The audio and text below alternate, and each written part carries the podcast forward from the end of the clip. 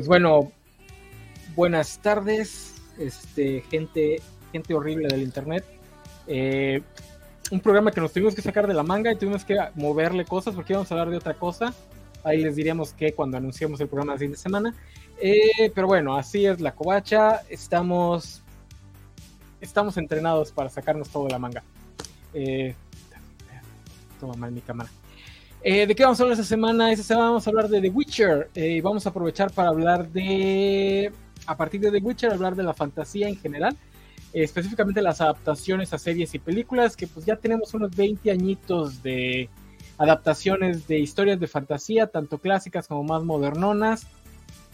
Que para los ñoños es aún más impresionante que el peguen que han tenido los superhéroes, porque la fantasía es difícil. Pero bueno, de eso hablaremos esta tarde. Eh, mesa chiquita porque pues no pudieron venir este, algunas personas, pero pues bueno. Así que quédense con nosotros para que no nos sintamos solitos. Vamos a comenzar.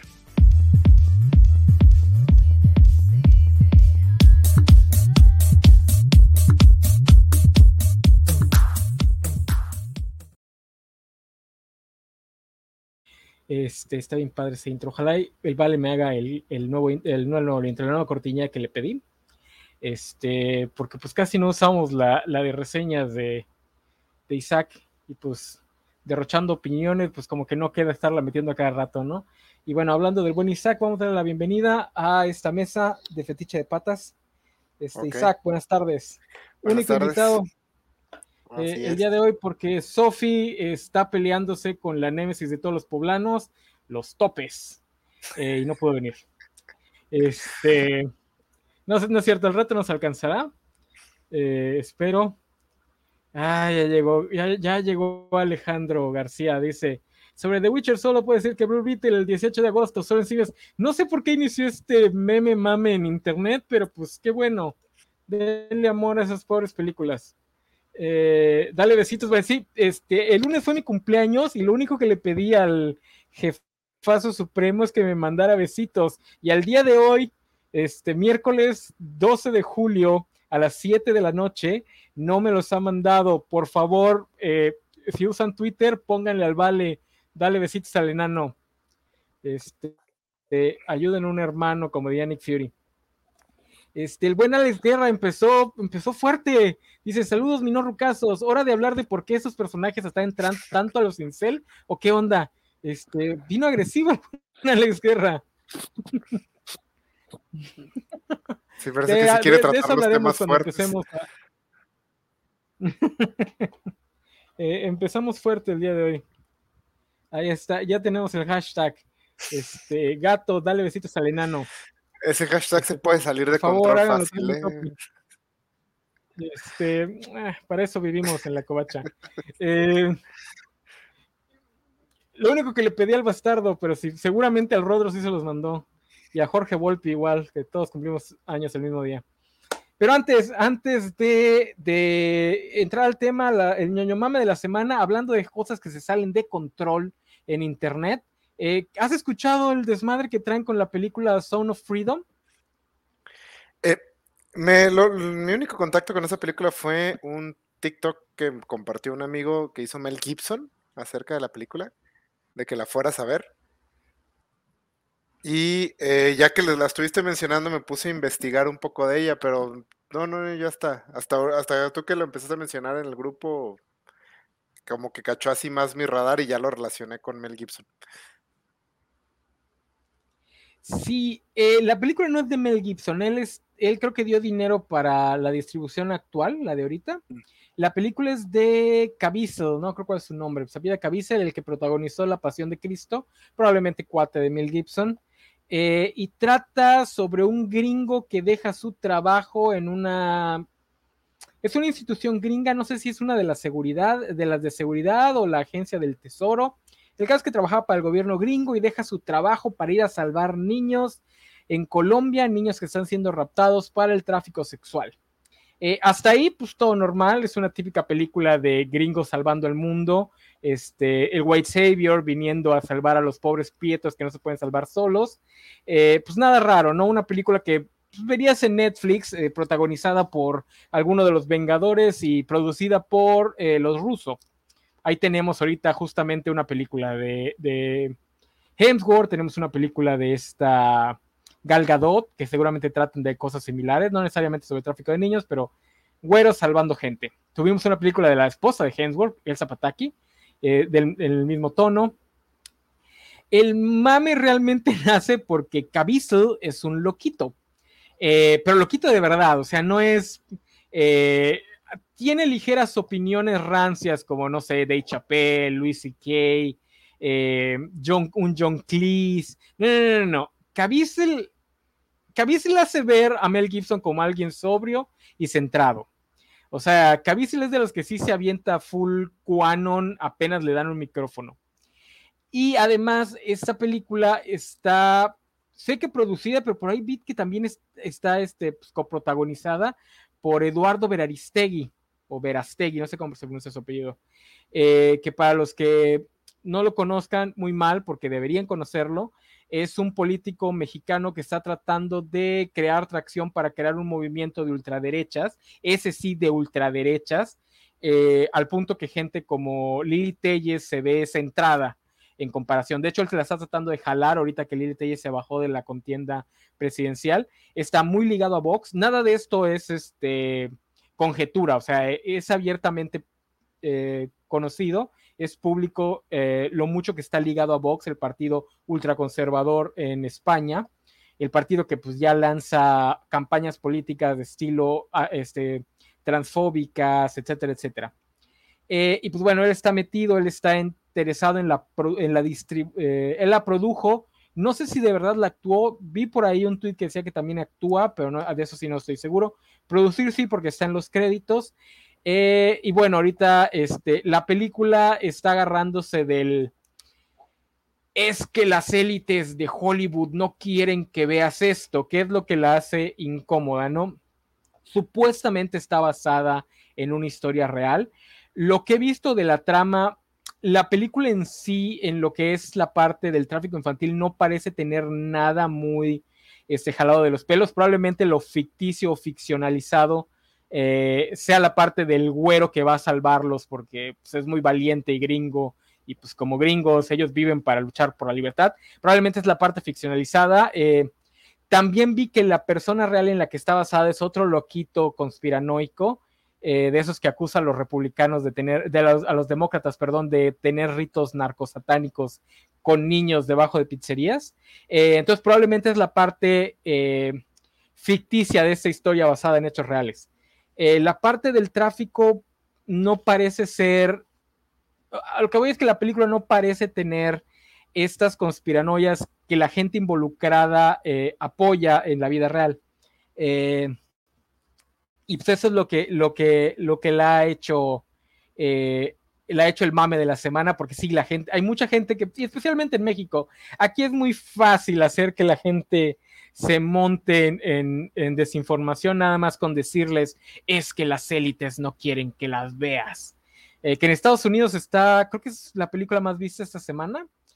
Por ahí vi que es más bien porque grupos cristianos están comprando boletos al por mayor, seis iglesias cristianas. Eh, vamos a ver cuánto les dura. Y pues sí, trae ese mame. Aquí en México no tiene distribuidora y Veraristegui lo está tratando de agarrar como forma de es que no quieren que sepas la verdad. Eh, pero no sé, ¿qué, qué opinas? Eh, me puse a investigar de la película ya que cuando salió, cuando comentaste el tema, la distribución está muy rara. la película se filmó en 2018, o sea, estaba programada para salir en 2018 por y la que quien tenía los derechos de distribución era Fox. Entonces, cuando se hace la compra Disney Fox, te este, jalan, bueno, está bien en el paquete, pues es una película chica y básicamente se les traspapeló y poco después cae la pandemia, entonces, pues, o sea, la película básicamente se perdió entre todo el, el desmadre. Y este, el protagonista de ella sí estaba como muy clavado, o sea, él sí luchó mucho para que saliera esta película y logró que un sistema de streaming cristiano, cuyo nombre no recuerdo ahorita. Ángel Productions. Ah, ellos, este, adquirieran los derechos de distribución con eh, producidos, o sea, con dinero de este que mencionaste y de él mismo. Entonces ya esta, esta empresa adquirió los derechos de distribución y lanzó la distribución en Estados Unidos. Ahorita lo que le hizo como mucho ruido, aparte de que Mel Gibson está apoyándola, es que fue, le ganó en taquilla a Indiana Jones el fin de semana que salió. Entonces, este, como siempre, en la guerra cultural, alguien salió a decir, esto es que ven, esto es lo que quiere ver la gente, ¿no? Estas cosas woke de Disney. El, la película, saber si realmente le ganó o no, está muy complicado por el esquema que utilizaron, porque no es solo cuánta gente lo fue a ver, tú podías entrar a la, a la página, una página de Angel Productions y comprar boletos a futuro bueno, algo importante de las películas cristianas es que no son películas, son causas. Eh, por eso les va muy bien. Toda la gente de la, o sea, todas las películas cristianas que salen que de las que se burlan de Dios no está muerto, el cielo es real, todas juntan mucho dinero porque toda la gente las va a ver. Y eso también es un fenómeno que pasa aquí en México. O sea, así gente mayor que conozco que son muy católicos, eh, las van a ver y te, molestan así de que las vayas a ver, así, oye, es que hay que irla a ver, es que...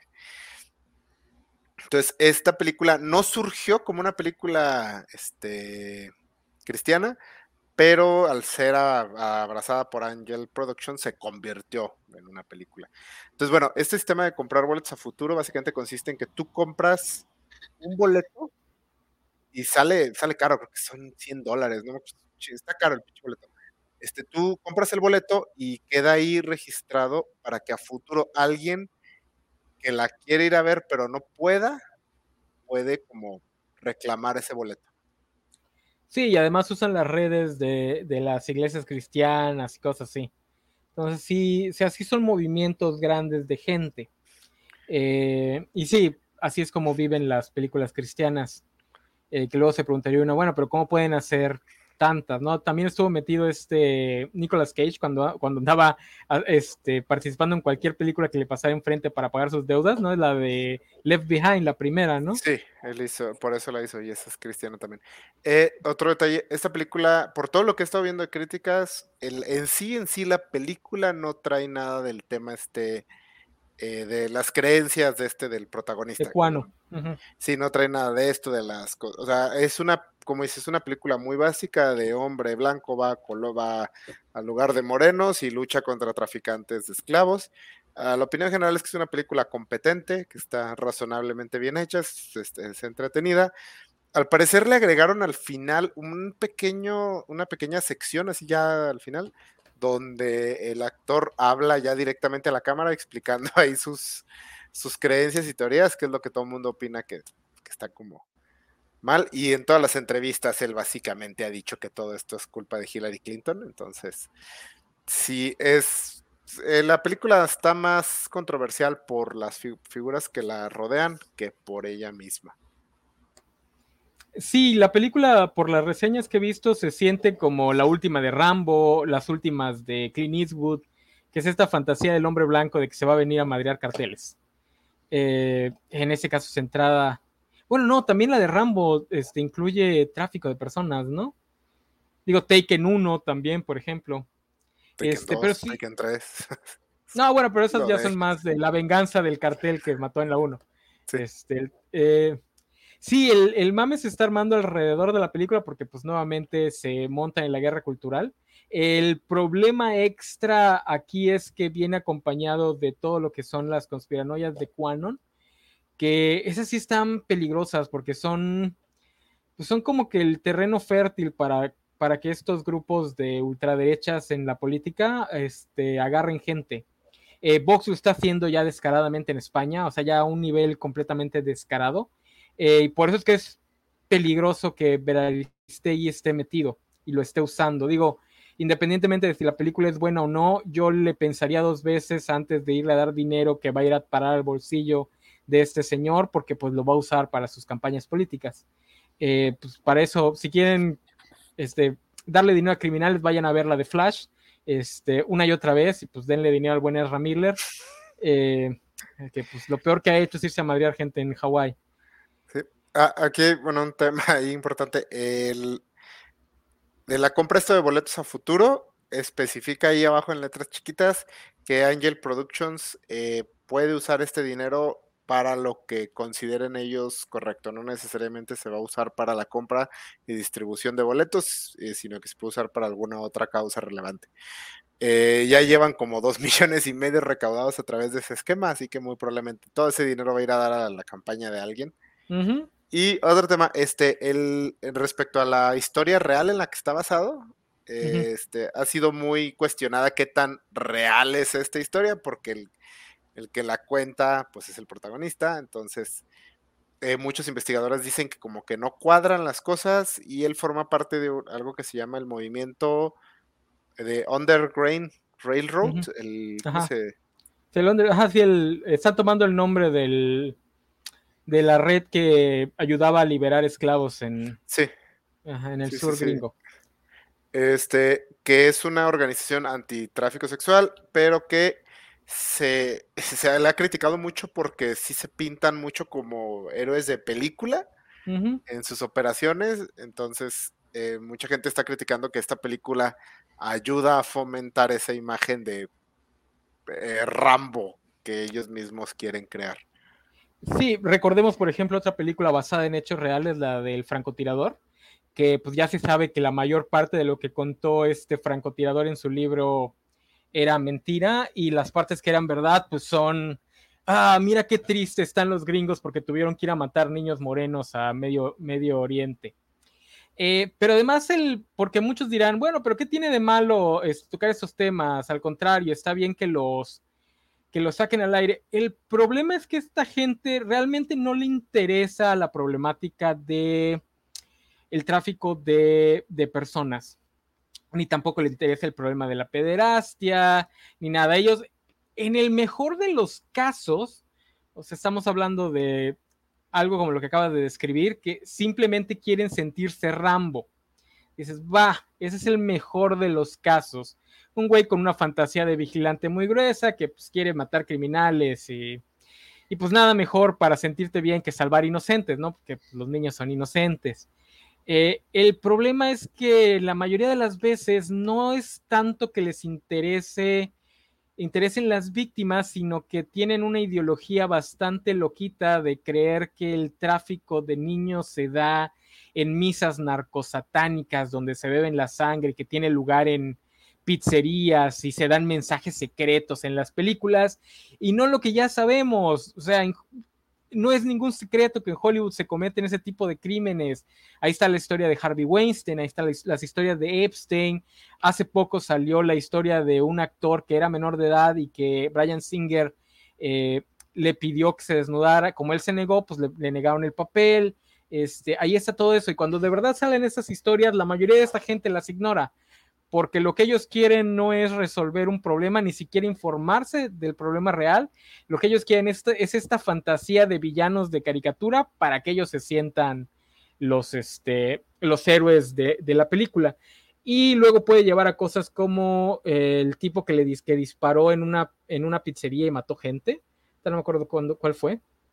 Sí, hubo, varios eh, miembros de Quanon que se, eh, bueno, si la gente se pregunta qué es Quanon, vayan a internet, investiguen y arrepiéntanse toda su vida de haberlo hecho. Eh, pero sí, es una conspiración, una teoría conspiranoica gringa. creo que el problema es, no tienen de malo estas películas de fantasía de ir a salvar, a arreglar los problemas del mundo a balazos. Ahí está. Extracción de Crims Headward en Netflix, que me gusta mucho. El problema es que cuando le ponen la bandera de esto es real y es importante. Porque, por ejemplo, el TikTok que vi de Mel Gibson era lo que decía, esto es una película importante y debes de verla y debes de apoyarla porque muestra la verdad. O sea, yo creo que nadie ve Rambo y dice, sí, así es la guerra. sí, sí. Sí, es, es que es esto, es, no les interesa el problema real, nada más les interesa esta fantasía y la quieren mezclar con la realidad. Si de verdad les interesa este problema, eh, pues podrían empezar con, pues de mínimo bloquear a todos sus amigos que de repente les hablan de pasar packs que incluyen este, chavitas menores de edad. Digo, si de verdad les interesa el problema, traten de liberar sus redes de ese tipo de gente. Eh, en vez de estar pensando que es un problema que se da en, no sé, debajo del Louvre, en, orgías tipo Ice White Shot, que eso no pasa, o sea, se juntan en la casa de algún rico a, snifar cocaína de una prostituta. Eh, la triste realidad es que la maldad del mundo es bastante mundana. Eh, pero bueno, eh, para dejar de hablar de la maldad mundana del mundo, ahora sí ya pasemos a nuestro tema, que es la fantasía de verdad, la buena. Y ahora sí, vamos a responderle al buen Alejandro Guerra. ¿Por qué estas series, estas historias de fantasía traen tanto a los incel? El... La, la... Ah, sí. sí, Gerald Butler, se ve que nada más es, le entra duro a la coca. Este, no, pues ahí nos preguntaba Alejandro Guerra, ¿por qué historias como The Witcher la traen tanto a los incels? Eh, bueno, de entrada siempre todas las historias que incluyen protagonista serio, taciturno, misterioso, pero que puede golpear a todos y matar a todos si se lo proponen, siempre atrae a esta gente. Porque es como que, ah, es que yo soy así, o sea, literalmente yo, serio y así, ah, güey, tú, tú eres serio porque no tienes con quién hablar, o sea.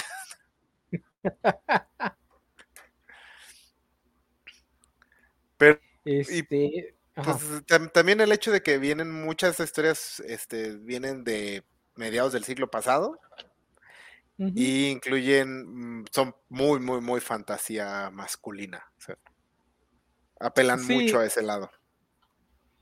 Sí, yo también diría que justo eso eh, es mucho el, le digo, la fantasía es ver hacia el pasado eh, esa es la gran diferencia entre fantasía y ciencia ficción. Por eso es que Star Wars es más fantasía que ciencia ficción, aunque pase en el espacio y tengan navecitas, porque ve hacia el pasado, es hablar de un pasado glorioso. Eh, y ahorita estamos viviendo la era oscura y gracias a un héroe muy guapo y muy blanco vamos a regresar a nuestro pasado glorioso. Y pues eso pues siempre va a traer a conservadores, es el mismo problema que con el que con, que con el género de superhéroes eh, está muy, muy metido en ciertas este, fantasías de derecha, entonces pues no, no hay forma de escaparnos de él.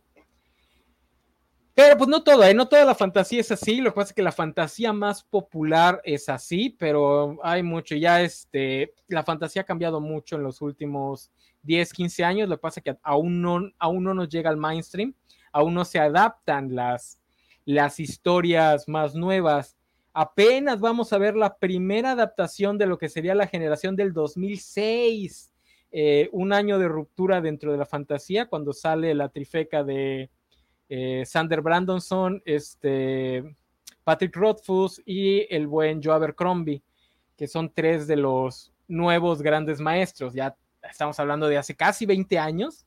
Eh, y apenas vamos a ver la primera adaptación de, una de estas obras, que es este Best Served Call, que creo que va a ser película. Creo que hay una historia de, Sanderson que va, se va a adaptar a serie, pero no estoy seguro. Entonces, apenas el mainstream va a dar esos pequeños pasitos. Eh, pero nosotros ahorita nos vamos a enfocar justamente a lo que es la modernidad en las adaptaciones, que apenas está adaptando cosas de los 90. Porque The Witcher es noventero, 100% noventero. Eh, The Witcher es europeo, pero de Europa del Este, lo que le da ese toque ligeramente folclórico, pero no demasiado como para asustar a la gente. Eh, y no sé, este. ¿Tú ya viste la nueva temporada? Bueno, la primera parte de la nueva temporada, que es la última temporada de eh, Henry Cavill. Así es, sí, ya. Estoy al día con, con, la nueva serie. Eh, a mí me gustó bastante, fíjate, creo que esta serie ha estado mejorando. O sea, cada temporada me ha gustado más que la anterior. La primera me gustó, pero sí trae un chingo de agua por todos lados esa, primera temporada. Creo que mejora bastante en la segunda y esta tercera la veo todavía más sólida. Entonces, eh, la disfruté mucho. Están teniendo varios problemas que están heredando el material original. Eso no es excusa, hay que parte de adaptar es arreglar ese tipo de problemas. Eh, pero es un problema que están heredando el material y que, eh, que es básicamente toda la intriga política de la trama que los libros no manejan muy bien y que yo supongo que el estudio les está presionando mucho para que eh, le presten mucha atención porque Game of Thrones. Entonces, y es por mucho la parte más floja de la serie, o sea, de las tres temporadas, toda la intriga política ha sido lo más flojo de la serie, eh, porque no existe, o sea, la manera en que los manejan los libros está rara y no es particularmente efectiva. En la serie ha estado intentando meterle como más carnita, pero no les ha funcionado todas, eh, por completo, más bien están empantanando aún más las cosas. Pero en general la serie está muy divertida, tiene este, muy buenos valores de producción. Henry Cavill, tristemente que se nos va de la serie, pero creo que está haciendo su mejor trabajo en general como actor en esta temporada. O sea, hasta tiene que llorar y cosas de esas, tiene que actuar, de ah. verdad. y el, elenco, todo el elenco está muy bien. Eh, y aparte trae un estilo muy diferente a, Game of Thrones, al, al, estilo visual que nos dejó esa serie, que ahorita mencionaremos, que apela mucho más a la fantasía noventera que a esta nueva ola de adaptaciones fantásticas que estamos viendo. Así que en general, a mí me está gustando, eh, creo que Netflix está tratando muy bien la franquicia, a pesar de lo que estén diciendo muchos fans. La miniserie está de Origen de Sangre sí estuvo pésima. Ah, malísima. Malísima, malísima. Estás bien triste que hayan conseguido una actriz ganadora del Oscar para eso. Eh, eso lo hablamos en un programa, ¿no? O sea, ahí habla. ah, bueno, para compararlo con Willow, este, porque el, trabajo de casting de Willow fue magnífico. Eh, y la forma de verlo es compararlo con el trabajo de, casting de Sangre de los Celos, ¿no? ¿Cómo se llama? Sangre de... Origen de Sangre. Origen de Sangre, este, que tienes a buenos actores en el cast, eh, que incluso si los calificas de forma individual no están haciendo un mal trabajo, pero como ensemble son pésimos, no hay química entre ninguno de ellos. Eh, no ni siquiera hay química entre las parejas que forman, que todavía si hubiese habido química entre una o dos de las parejas, dices, bueno, y luego hay como dos personajes que son básicamente el mismo arquetipo, entonces te confundían, eh, y lo comparas con Willow, que dices, wow, ¿qué, ¿cuánto puede elevar este, una producción que el casting tenga química y sean este, atractivos en el sentido narrativo? Eh, que creo que es algo que le ha funcionado también a The Witcher que ahí es donde vamos a ver qué pasa cuando supla este, el hermanito de Thor eh, a Henry Cavill, que en teoría pues tampoco son unos zapatos tan difíciles de llenar porque Henry Cavill no es un gran actor. Este es su mejor papel porque lo han sabido explotar, o sea, han sabido manejar sus deficiencias. Eh, pero gran parte de la gracia es que tiene muy buena química en pantalla con sus estrellas eh, si acaso de repente falló un poquito con los otros Witchers, a mí las escenas en, en, esta, en ese castillo de los Witchers no me gustaron mucho, estaban medio de hueva. Eh, además te rompía la química que tenía con, la chavita, porque pues, la chavita tampoco tenía mucha química con los otros, salvo por Baramir. Eh, pero bueno, ahí veremos qué ocurre digo, no sé cómo va a terminar esta temporada. Ojalá sí le den una especie de cierre para que tampoco se, para que por lo menos podamos decir, bueno, esas tres primeras temporadas fueron un arco y pues ya si lo que viene después no sirve, pues ya ni. Eh, de hecho, esta temporada está siendo mucho más fiel al libro que la segunda. La segunda cambió muchísimas, muchísimas cosas con respecto a los libros. Esta va más fiel. Y por lo que veo, bueno, en este punto sí el libro cierra como el primer acto de la saga de, del brujo. Eh, entonces, me interesa ver qué pasa porque los libros están estructurados de una manera bien extraña y quiero ver cómo solucionan eso la serie, porque se va a seguir encontrando retos cada vez más raros. O sea, el, escritor tomó decisiones bien extrañas en lo que se refiere a narrativa, pero sí lo va a dejar en un punto bueno, creo, para que entre el, el nuevo, este, el nuevo protagonista. Y van a introducir a bastantes nuevos personajes eh, ah. con los que va a tener que desarrollar una química con, que no vamos a poder comparar con, la, con lo que ha hecho Henry Cavill. Oye, hablando de, de, cambios en la adaptación, a mí me da mucha risa que pues, existe esta idea de que Cavill es muy fan y se peleaba por los cambios y todo. El principal cambio de la serie es que eh, Gerald no es así en los libros. Gerald está hecho para la serie para moldarse a las habilidades de Kabil. Eh, por lo menos en el primero, Gerald es una persona normal, con personalidad, un poquito osco y lo que quieras, pero no es este ladrillo andante que nada más gruñe. mm, mm. Este, entonces, no sé por qué los ñoños de repente se ponen tan ariscos con, con los cambios y el actor principal le tuvieron que cambiar el personaje para moldarlo a sus capacidades. Eh, el, caso del fandom de Witcher está bien triste porque antes de la serie era un fandom bien ameno. Eh, sobre todo la salida de Henry Cavill, la segunda temporada con todos los cambios, ya siempre con, esas adaptaciones sale lo, lo ácido de los fandoms. Cuando salió lo que Henry Cavill se iba, este, se rompió el fandom, ya ahorita es bastante, bastante rancio, la verdad. Pero también es muy complicado el tema de la adaptación porque tienen que lidiar con el hecho de que ya hay una adaptación aún más popular que el material original, que son los videojuegos. Y los videojuegos no adaptan los libros, los juegos son secuelas a los libros. Entonces, eh, si pueden como pedir que también los adapte la serie, pero son animales diferentes los libros a los videojuegos. Entonces, esta adaptación tiene que apelar a los fans de los libros y a los fans de los juegos. La serie claramente está jalando un poco más para los libros, pero sí estoy viendo muchas reacciones que digo, esos son los fans de los videojuegos. Por ejemplo, la segunda temporada cuando matan al caballo, ese fue, todo el mundo estaba así de, ¿cómo? ¿Por qué mataron a Roach? porque a nadie le importa el caballo. El, el, caballo te importa si jugaste el tercer juego, donde el caballo anda contigo todo el rato por eh, mecánicas de juego, porque en los libros no sale el caballo, no sale prácticamente nada. Eh, Geralt utiliza caballos en distintos momentos y Geralt por comodidad a todos sus caballos les pone el mismo nombre. Pero no es que el caballo sea un personaje como el caballo del zorro, no sé, o el caballo del llanero solitario, no, pues es caballo.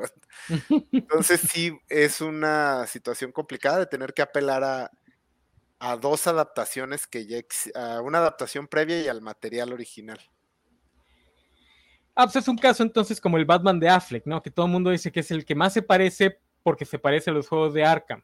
Y son los fans que se hicieron fans por Arkham, los que creen que ese es el único Batman que puede existir. Que a mí siempre me sacaba de, onda que decía, es que es el que más se parece. Yo, ¿de dónde?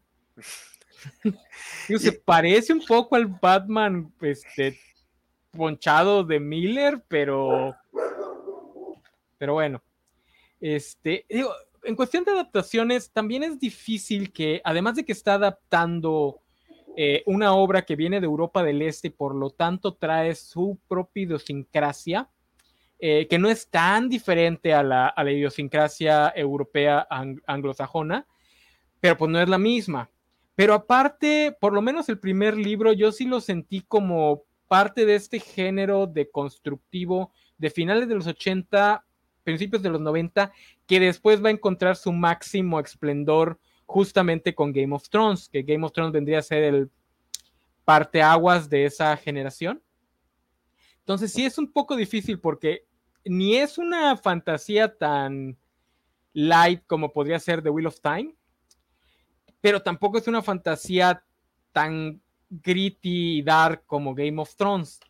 Entonces sí está difícil la, adaptación. Yo también desde la primera vez que lo vi, este, igual que tú, lo primero que pensé, de, güey, eso es como Hércules y China, pero en el 2023. Porque esa es la sensación que me dio desde el primer capítulo. Sí, eh, eso es, y es parte de lo que me gusta mucho de la serie.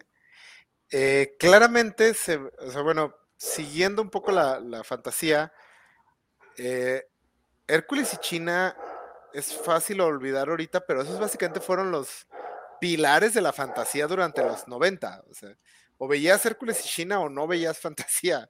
No, seguramente había series más feas por ahí. Seguramente en sci-fi. Sí. Pero El Señor de los Anillos cambió completamente como esperábamos que se viera la fantasía. Y luego después llegó Game of Thrones, que hizo más o menos lo mismo. O sea, porque El Señor de los Anillos lo que hizo fue una estética muy realista. Game of Thrones mantuvo la estética realista, nada más que mientras que El Señor de los Anillos era realista bonita, en Game of Thrones era realista sucia y apestosa. Eh, The Witcher ignora completamente eso y se regresa a la plasticidad China y Hércules. China y Hércules eran así de falsos y plásticos por temas de, presupuesto. O sea que creo que usaban armaduras así que habían sobrado de, Espartaco y cosas así en esa serie, así usaban los sets y entonces por eso tenían ese aspecto. Eh, The Witcher en cambio lo hace intencional porque esta serie tiene dinero, pero me gusta que, que busque hacer así de, de fantástica. Así.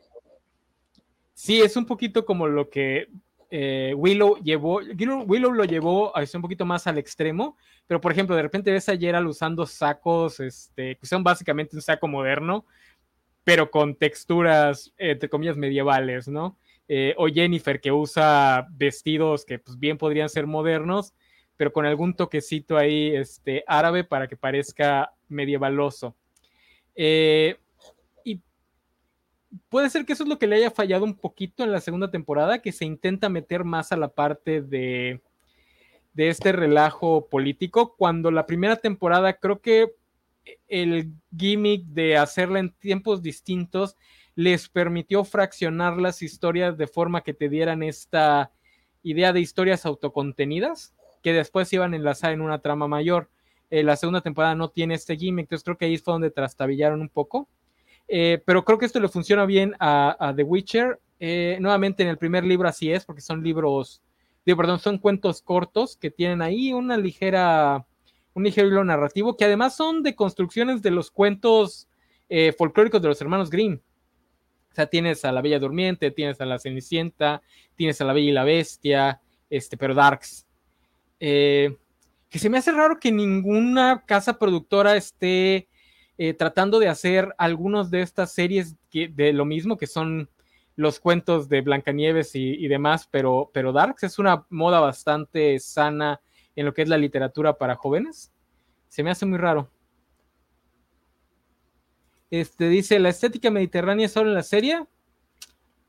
Más o menos, porque te digo, es este e, es más como fantasía del lado polaco de, Los libros no tienen estética. Eso es algo que, de hecho, lo ha dicho el, escritor.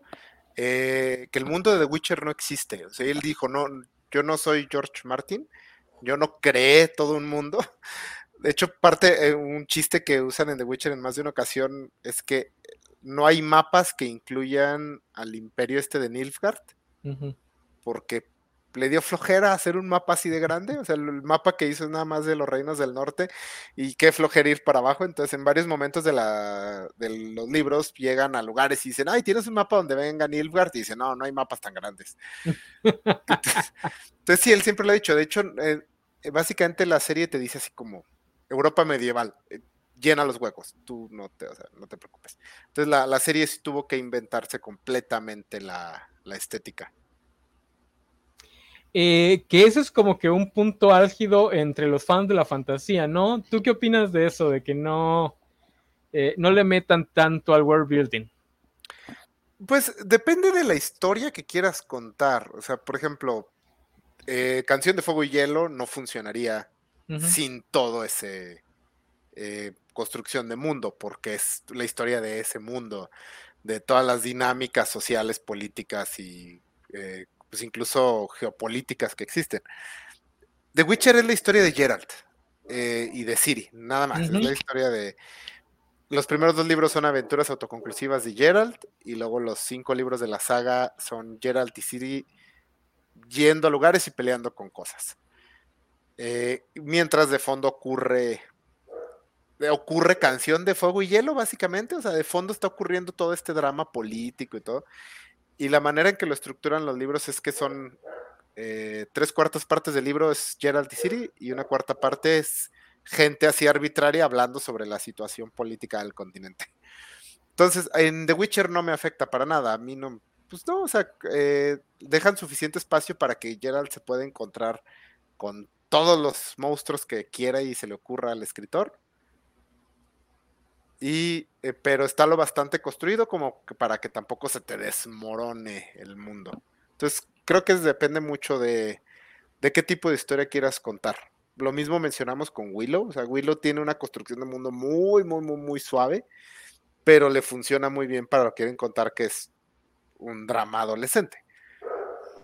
Sí, otro buen ejemplo que no es, que no es fantasía es este, los Juegos del Hambre, que hay muchas quejas con respecto al world building, pero pues es que esa historia no trata sobre world building, trata sobre una niña de 16 años que primero la meten a un concurso de gladiadores y después la quieren usar como firebrand para una revolución. Entonces no, no hay necesidad de, de saber los detalles de ese mundo. Eh, aunque yo personalmente a mí sí me gustan mucho los, las historias con world buildings muy, muy detallados. Eh, pero pues hay de todo, ¿no? También hay algunos que lo dejan como a la mitad. Esta Ursula K. Le Guin es una de ellas. Eh, no tiene un world building detallado, pero es lo suficientemente buena escritora para que lo poco que te dice dé pie a que se sienta como si fuera detallado, aunque realmente no lo es. Creo que puede reducir todo su world building a 20 páginas, literalmente lo hace en, una de en uno de los recopilatorios.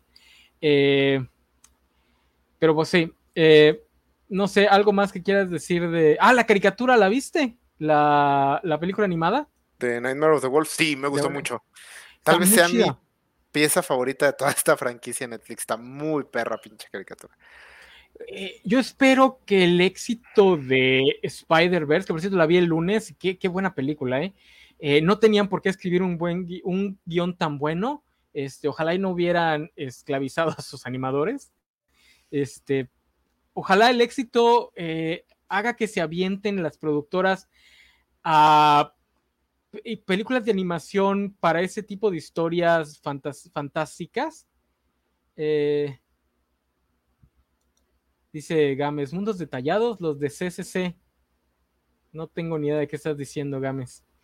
Eh, porque la fantasía, pues debería ser animada, porque pues, es más fácil, bueno, digo yo, es más fácil animar un dragón en animación digital que animarlo con CGI para que interactúe con, personas reales. Eh, por ahí había planes para una animación de, de eh, Song of Ice and Fire. No sé si ya no vaya a hacerse o si esté enlatada o qué onda, pero me acuerdo que había planes para no, de hecho, esa sigue, que era una precuela animada de. Ah, de Sea Snake. ¿Cómo se llama el, jefe de los Velaryon? Bueno, era, eh, iba a ser, la animada iba a ser la de, de Sea Snake, sí, es sí, eh, Corlys. De, de Corlys Velaryon, iba a ser este, una animada. Y también, esa sí ya está así muy confirmada. Película animada de los Rohirrim, de bueno, de Rohan, del Señor de los Anillos. Ah, sí. esa sí se va a estrenar en cine, supuestamente. Ah, pues ojalá esté bien hecha. Pero sí, a este mí esta de esa película me encantó. Creo que es la mejor manera de entrar a la franquicia de Witcher, porque te da una muy buena idea de lo que vas a experimentar. O sea, fantasía, grim dark, eh, mucha acción, mucho conflicto moral de quién está bien, quién está mal, eh, mucha miseria, pero algo de, cotorreo. Eh, entonces creo que es una, si te interesa la franquicia, se me hace que es la mejor opción. Dura creo que hora y media, tiene una animación pinchingona, eh, la animación, como dices, les permite meter monstruos y brujos haciendo malabares y todo. A mí me gustó mucho esa película. Está muy chida. Este. Y también les funciona muy bien la parte política, toda esa historia de cómo los magos, pues básicamente condenaron a los, a los brujos y todo es como que un ciclo de metidas de pata, o sea, es como el chiste de los Simpsons de vamos a traer serpientes y luego vamos a traer gorilas para que se coman a las serpientes. Este, así les pasó en ese mundo, vamos a tener monstruos y luego vamos a tener que crear este, monstruos humanos para que maten a los monstruos y luego vamos a tener que matar a los... Este, esa parte les quedó bien, que de repente en la serie, que es como que lo que no saben manejar, en esta película animada les queda bien, probablemente porque la animación se presta más a estos melodramas políticos que la, que la acción real, porque la acción real con personas reales de repente sí, como que se te hace un poquito chocante esta, ese tipo de politiquería fantástica o fantasiosa. Eh, y que es una situación política muy simple, o sea, está el reino y en la montaña están los brujos. Y la gente se siente incómoda porque los brujos son imparables máquinas de matar. Y la bruja va a usar, la hechicera esta va a usar eso para eh, poner a, este reino en contra de los, de los brujos. Y ya, es muy básico. No te explican cómo funciona la economía de ese reino, no te explican cómo son sus relaciones con los demás reinos que hay. Eh, la serie tiene el problema de que esas, aquí son cinco reinos del norte que están interactuando y todo, y es complicadísimo. En los libros, la verdad, se te olvida todo eso. Hace poco me puse a escuchar un video de YouTube que resumía básicamente todo lo que estaban haciendo, eh, todo lo que ocurría en la guerra mientras tú seguías a, a Gerald y a Siri, y yo creo que más de la mitad no me acordaba para nada. Porque es complicado y no tienes un personaje al cual anclarte. Este, sí, la verdad yo no me acuerdo casi nada de esa parte. Eh, digo, nada más me acuerdo que hay reinos libres y luego está Nifgar invadiendo todo el mundo. Y creo que la única parte que se queda conmigo es la politiquería de los, de los magos y los hechiceros, eh, que están metidos en todos los reinos y son básicamente como la iglesia católica. Y ya, pero bien hecha, ¿no? Como lo que hace Warren en Castlevania. Eh, aquí nos dice Luis Juárez, se supone que es un mundo donde los humanos llegaron por un portal o algo así, ¿no? Sí, pues, clásica señal de que no le quiso meter mucho al world building. ¿De dónde salieron los? Llegaron por un portal y los monstruos llegaron por otro portal. Así es, de hecho esa es la explicación. sí, o sea, hace mucho tiempo, cuánto no sé mucho, hubo la conjunción de las, de las esferas y cualquier cosa que quieras explicar ocurre en la conjunción de las esferas. No salen los dragones, conjunción de las esferas. No te preocupes.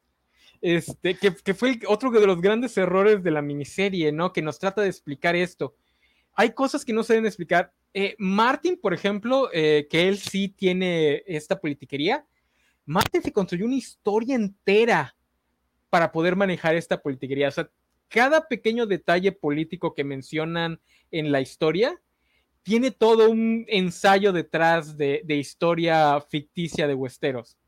Este, si Lord Umber habla sobre, no sé, que si los cortan el camino del sur se van a quedar sin dinero, es porque en alguna parte de los libros te explican que Lord Umber y su pequeño feudo este, dependen de, la, de venderle las, este, eh, la madera de sus bosques a no sé quién y para eso tienen que llevarlo a Puerto Blanco. Y, entonces, es como, es como Tolkien, o sea, Tolkien tiene muchas cosas porque es que creó idiomas enteros, entonces, para manejar estas cosas, lo que muestras tiene que ser la punta del iceberg de lo que no se ve. Eh, pero si no existe el resto del iceberg, no lo muestres, no, no, no trates de, de, sacarlo al aire, que fue lo que intentó la serie y pues no le quedó. Este, pero bueno, ¿algo más que decir de, de la serie en específico o de la franquicia en específico? Ya hablaremos de qué esperamos de lo que viene en el punto final, pero de lo que ya ha salido. Eh, no, pues, realmente me está gustando y sí quiero expandirme más y sobre todo ahorita que llegó Sofi en cómo se relaciona con las series noventeras de China y Hércules. Este, no, a mí también me gusta mucho. Yo lo veo con mi mamá porque mi mamá también es muy fan de, la, de este género. Eh, pues está, está muy entretenida. Eh, me gusta la franquicia. Mm, yo sí le tengo miedo al cambio de, actor, pero pues ya veremos. Sofi, ¿estás ahí? Sí. Ok. ¿Ya, pues ya, ya, hablaste mal de Henry Cavill? Este, lo que habíamos comentado, no. Pero pues ya que llegaste, tú lo comentamos en la semana o la semana pasada, ya no me acuerdo. Me mandaste un video, me mandó Sofi un video de, de TikTok eh, donde le preguntan a los otros actores, este, el actor de Dandelion, el actor de la actriz de Siri y la actriz de Jennifer, le preguntan, ¿y cuál es la mejor anécdota que tienes de Henry? Y pues todos bastante educados tratan de pues hablar lo mejor que pueden del muchachón, pero se nota que no tienen nada bueno que decir. Y esa es la razón por la que yo les pido a todos que le bajen a su mame de, defender a Henry Cavill, de, los malvados productores que lo despiden de todo, porque Henry Cavill es un hombre blanco, guapo y británico. El hecho de que no tenga nadie en su industria que lo defienda capa y espada, para mí es una red flag así del tamaño de la bandera de la Unión Soviética. Eh, porque el güey está jugando la vida en modo fácil. O sea, está guapo, está mamado, es nerd, este, es británico, eh, es que e, es de una familia, no es rico, pero pues tampoco era pobre, es de una familia bastante acomodada. Este, creo que es uno de cinco hermanos. O sea, el, güey nació, eh, todo lo tuvo en bandeja de plata. Y que ninguno de sus compañeros con los que ha trabajado se tira a defenderlo para mí es una bandera roja muy grande. Digo, tal vez no sea un asno, probablemente lo que yo ya en serio podría este, adivinar es que es el típico ñoño. O sea, porque además, digo, es el menor de cinco hermanos o uno de los menores de esos cinco hermanos y era gordito, en su infancia. Entonces, probablemente él es realmente un nerd, aunque se vea como un Adonis. Entonces, probablemente es un nerd castroso con pocas habilidades sociales y por eso es que no logra conectar con nadie a su alrededor. Eh, y a mí todo eso que cuentan de, no, es que Henry le, le importaba mucho la continuidad y todo. Hijas, eso suena a un güey castrosísimo. Por más que lo quieran este, ver en el, mejor ángulo, se, nota el típico güey que te interrumpe a la mitad de todo para decir, mm, mm, mm, eso en los libros no era así, porque en los libros ahí dice, güey, no, nadie le gusta eso. Y eso se lo digo a los fans, a los fans de, One Piece, ¿eh? No vayan a empezar con eso cuando salga la serie. A nadie le interesa este, que le expliques los mil ochenta y tantos capítulos. Este.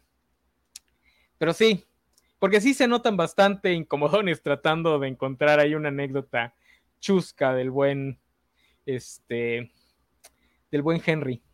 Sí, o sea, a mí lo que me llamó la atención fue precisamente eso. O sea, yo, yo también lo defendía mucho de, ay, no, pues tiene que ser un buen, un pedacito de, sol, pero le, mandé el mensaje a, a no, justo porque decía yo, es que ninguno, ninguno respondió la pregunta. Dijeron, mm, ah, son tantas cosas que no podemos recordar una en específico. Y entonces dijeron algo muy general. Entonces digo yo, que tengas un güey como Henry Cavill y que no te acuerdes, como dice el enano, de una sola cosa que te haya llamado la atención o que hayas tenido un momento con él, sí habla como un poco raro de él. Entonces sí, le digo, creo que empiezo a creer que de verdad sí es medio pesado. Y también vi un TikTok donde él mismo decía que corregía a la gente de The Witcher, así de, ah, pero es que él no diría eso. E, eso de lo por lo que tanto criticaron a Jenna Ortega, de que decía, pues es que ella intentó intervenir en Merlina porque decía, es que e, ella no se preocuparía por el romance, ¿no? Pues que este güey hacía exactamente lo mismo y a él nadie le dijo nada. Entonces sí fue así como de, bueno. Sí, y Jenna Ortega tenía más razón de ser, porque pues ella dice, pues yo soy una chavita que acaba de pasar la adolescencia, estoy más cerca de, la mente de una chavita adolescente que estos güeyes de 30, 40 años. Este, pero sí, no, y además Henry Cavill en su persona pública se ve que es bastante articulado, sí tiene cierto carisma en pantalla, o sea, en su personalidad pública, que les cuesta mucho trabajo traspasarla a la pantalla, pero pues ahí está. Entonces a mí sí me llamó mucho la atención que nadie te este, salga a decir, no, pues una vez estábamos ahí este, en el catering y se echó un, chistorete bien chido. Porque además en la entrevista al final dice, no, ves que de repente sí es gracioso que, pues tú estás diciendo tus líneas y es pura estupidez, este, y todo es, ay, se nos fue Sofi. Eh, es pura estupidez y, y, todo es bien ridículo y estás vestido de payaso y hay gente que se lo toma bien en serio y pues es bien gracioso eso. Así de, ay, el, güey es el típico nerd castroso. sí, aparte, bueno, todo este drama de Henry Cavill es tan cansado porque nadie ha salido a decir exactamente qué pasó. O sea, mucha gente dijo que Henry Cavill dijo que se salía porque no se apegaban en la historia, pero Henry Cavill nunca lo ha dicho. Y como dices, el, el, el es articulado y sabe moverse. No le va a ir a, a, tirar pedradas a la producción que lo hizo famoso. Porque sí, era Superman antes de, pero no tenía papeles, solo era Superman. O sea, realmente fue Gerald lo que lo hizo famoso. Entonces, él no va a salir a decir eso y la producción no va a salir a decir eh, cosas malas de un actor muy querido. O sea, ¿qué pasó? Seguramente fue una combinación de muchas cosas que son más importantes que agenda progre, no respetan, este, odian a tus abuelitos. una cosa es que ciertamente la visión del, el showrunner es la visión importante aquí. Al actor se le contrata para cumplir esa visión. Si el autor tiene tanto, tanto, tanto amor por el material original que dificulta hacer la serie, eh, se le tiene que dar prioridad a la serie, a producir el producto. El que si es buena o mala ya es algo más subjetivo, pero esto tiene, estas cosas funcionan casi de milagro las pinches producciones. O sea, se ocupan tantas piezas que encajen que es un milagro. Entonces, tener a una persona constantemente está diciendo, eh, de hecho, en el libro, en tal página, sí entiendo que puede ser pesado. A, mí lo que sí me llamó mucho la atención de, esto es que lo anuncian la misma semana que están, eh, están en la gira de promoción de Nola Holmes 2. Eh, que es el otro personaje que ahorita tiene Henry Cavill, que, también lo hace bien, a mí me gusta su Sherlock Holmes.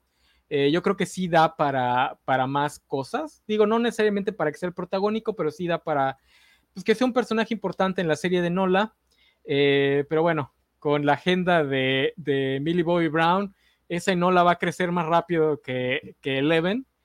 Eh, entonces sí está medio raro que Netflix se metiera la pata a sí mismo. Aunque luego nos metemos a ver cómo es el CEO de Netflix. Ah, el güey no tiene ni idea de cómo funciona la industria del entretenimiento. Entonces es un tech bro que cree que todo se hace al, al trancazo y inyectando dinero todo se resuelve.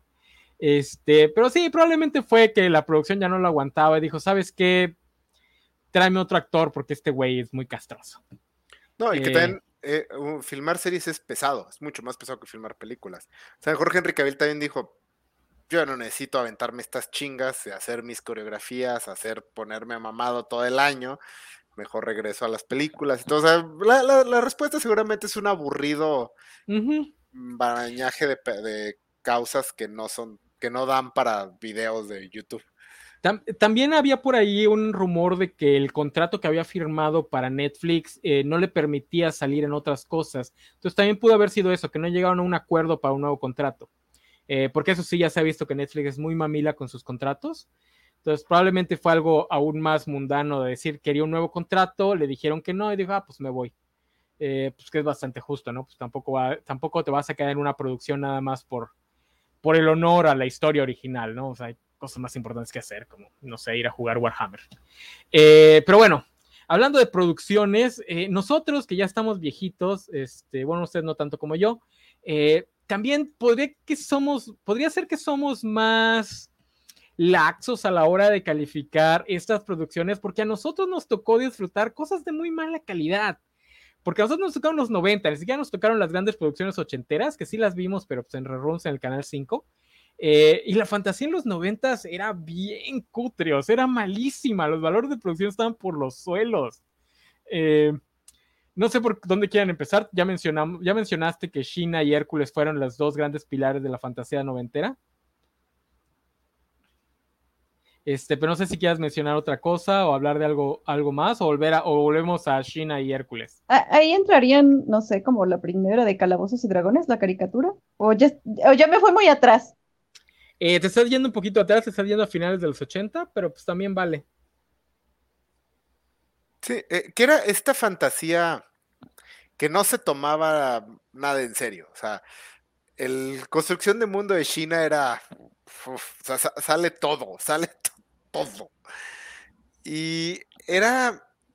E, es bien curioso hablar como estas series noventeras porque en serio, cuando les trato de explicar a alguien es difícil explicar por qué en serio eran buenas y por qué en serio conectaban con la gente.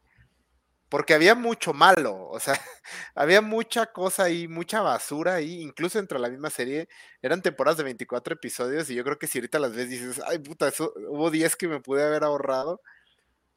Pero de repente salían estos episodios que eran trascendente, o sea, que era así como que, ah, güey, acabo de ver arte, arte que se ve barato, pero arte. Ahora, hay que, bueno, aquí nos ve puro viejito. Bueno, ahorita no, tenía razón, este, vale, nadie le interesa este tema. Este, pero aquí nos ve puro viejito, pero si hay algún jovenazo viéndonos, hay que explicarles una cosa. Antes del Señor de los Anillos, el género fantástico era el patito feo de los géneros de la más media audiovisual. O sea, el sci-fi ya había tenido sus grandes obras. Eh, la espada y hechicería había tenido sus grandes obras, pero Jason y los argonautas tampoco estaba tan arriba en cuestiones de calidad. Lo que pasa es que Harryhausen, pues era una, era un, este, una persona importante dentro de la industria, pero realmente la fantasía era pues para ñoños. O sea, era lo que, con lo que rellenaban la, la parrilla eh, porque no había habido lo más cercano que podría ser Conan, lo más que se acercó la fantasía a, seriedad, las primeras de Conan, las primeras dos. Eh, la de Excalibur, la ochentera de Excalibur. Ah, pero no, no fue un éxito. O sea, no, no, no, es mala, pero no fue un éxito. O sea, no es que tampoco, o sea, lo que voy, lo que voy no, no, era muy respetado. Este Excalibur está, este, bueno, las del Ron Frame tal vez, un poquito más respetadas, pero trataban de ser un poquito más serias eh, en lo que cabe para el tiempo, ¿no? O sea, no había tanta fantasía en ellas. eh, más que lo, necesario. Eh, la de, ¿cómo se llama la película de este Tom Cruise? Este leyenda. Leyenda también, si acaso la historia interminable, pero pues no, no estaba, no era muy respetada. Y en los 90, sí, de plano no, ah, no sé, en el cine, Corazón de Dragón. Cierto, Corazón de Dragón. Corazón de Dragón. Entonces. Pues Esa no, me la toquen, a mí sí me gusta mucho. Malísima. Que no. A mí también sí me gusta Además, Dennis Quaid, Dennis Quaid ahí se robó mi corazón. Y además la voz era de, ¿cómo se llama? Ay, con el este, con el sí. El, el este. El James Bond. Mm. No, entonces no teníamos nada más que ver. O sea, Shina y Hércules nos daban todo lo que queríamos ver en una sola serie. O sea, todo lo que no podíamos ver en otros lados, ahí lo veíamos. Porque además eran horny as fuck. Me acuerdo que uno de los primeros que pasaron en, el Canal 5, porque ahí fue donde lo conocí, ya después, este, cuando tuve cable, lo veía creo que en Universal. Eh, es el capítulo de las Amazonas, donde llegan a, básicamente a violar güeyes, este, para, embarazarse y poder tener más amazonas. Eh, y Zeus, digo, así es como lo recuerdo, igual el capítulo no es así. Eh, y Zeus es el que les explica, no, traten de enamorarlas. Y yo de niño ya, ya sabía, ese no es Zeus. Ese no puede ser Zeus. Zeus no puede estar dando, dando este, consejos románticos. Eh, pero bueno, ya, ya, este, ya veníamos del Zeus de, Disney, entonces ya, ya estaba pavimentado el camino para este, este revisionismo con respecto a Zeus. Eh, y, bueno, ya después China, que pues, básicamente fue el despertar bisexual de una generación entera. Eh, aquí nos dice Luis Juárez que en China Cleopatra también es negra. Creo que lo habíamos comentado la, la, semana pasada, ¿no? Eh, dice Jorge, China tiene como armadura samurai. En la última, en los últimos episodios, el arco donde van a Japón trae, una armadura samurai. Ah, samurai sexy. Obviamente. Sí, porque es un, o sea, es nada más como el brasier y la faldita, pero es acá japonesa. Eran los 90, eran los 90. Este. Sí, no, pues, ¿cómo no amarlos? O sea. Eh, ahorita que mencionas de lo, calientes que eran las series, fue algo que noté en The Witcher. Eh, y algo que, que me hizo recalcar mucho The Witcher es bastante sexy. Eh, y no me refiero solo a que su elenco sea muy atractivo. O sea, ahorita estamos acostumbrados a un nivel de belleza absurda en nuestras películas y series. Eh, pero The Witcher es sexy. O sea, se preocupa por tener escenas sensuales. O sea, tenemos esa, escena de Geralt bañándose, tenemos escenas de Jennifer entrando así. Y es algo que se había perdido mucho en la, en la ficción. En, Creo yo la que ficción de género. Sí, la ficción de género. Yo creo que vino de, Yo creo que es culpa de HBO, que permitió ya mostrar todo. Entonces, ya nadie tenía que ser sexy, ya enseñaban todo. O sea, Game of Thrones no es para nada sexy. Tal vez habrá una o dos escenas que puedas decir que son sexys. En general, hay muchísimo desnudo, pero no hay. Eh, no está sexy. El otro lado es todas las producciones Disney, eh, son completamente asexuales en todo el aspecto. Cambio en los 90, justamente China y Hércules, como no podían mostrar tanto, tenían que ser muy sugestivos y eso resultaba en algo más sensual. The Witcher sí puede mostrar, sí hay algo de desnudos, no muchos, pero sí. Por eso me recuerda mucho a esa serie. O sea, no solo es toda la estética, pero eso también es tan, es súper horny The Witcher. Eh, y hay mujeres en la producción, ¿verdad? Porque sí se siente como que no es nada más puro vato caliente. La, eh, es una showrunner.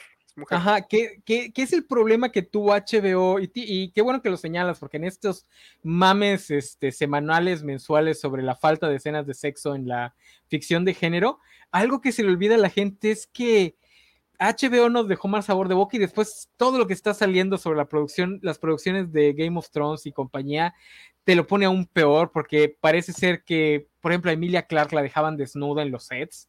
Eh, porque los dos productores eran unos, digo, no tenían experiencia, probablemente era más por ignorancia que por mala fe, pero pues igual, eh, hasta, que, hasta que Jason Momoa se les puso al frente y les tráiganle, siempre tenganle ahí a una, una este, bata para que se tape cuando no estén las cámaras rodando.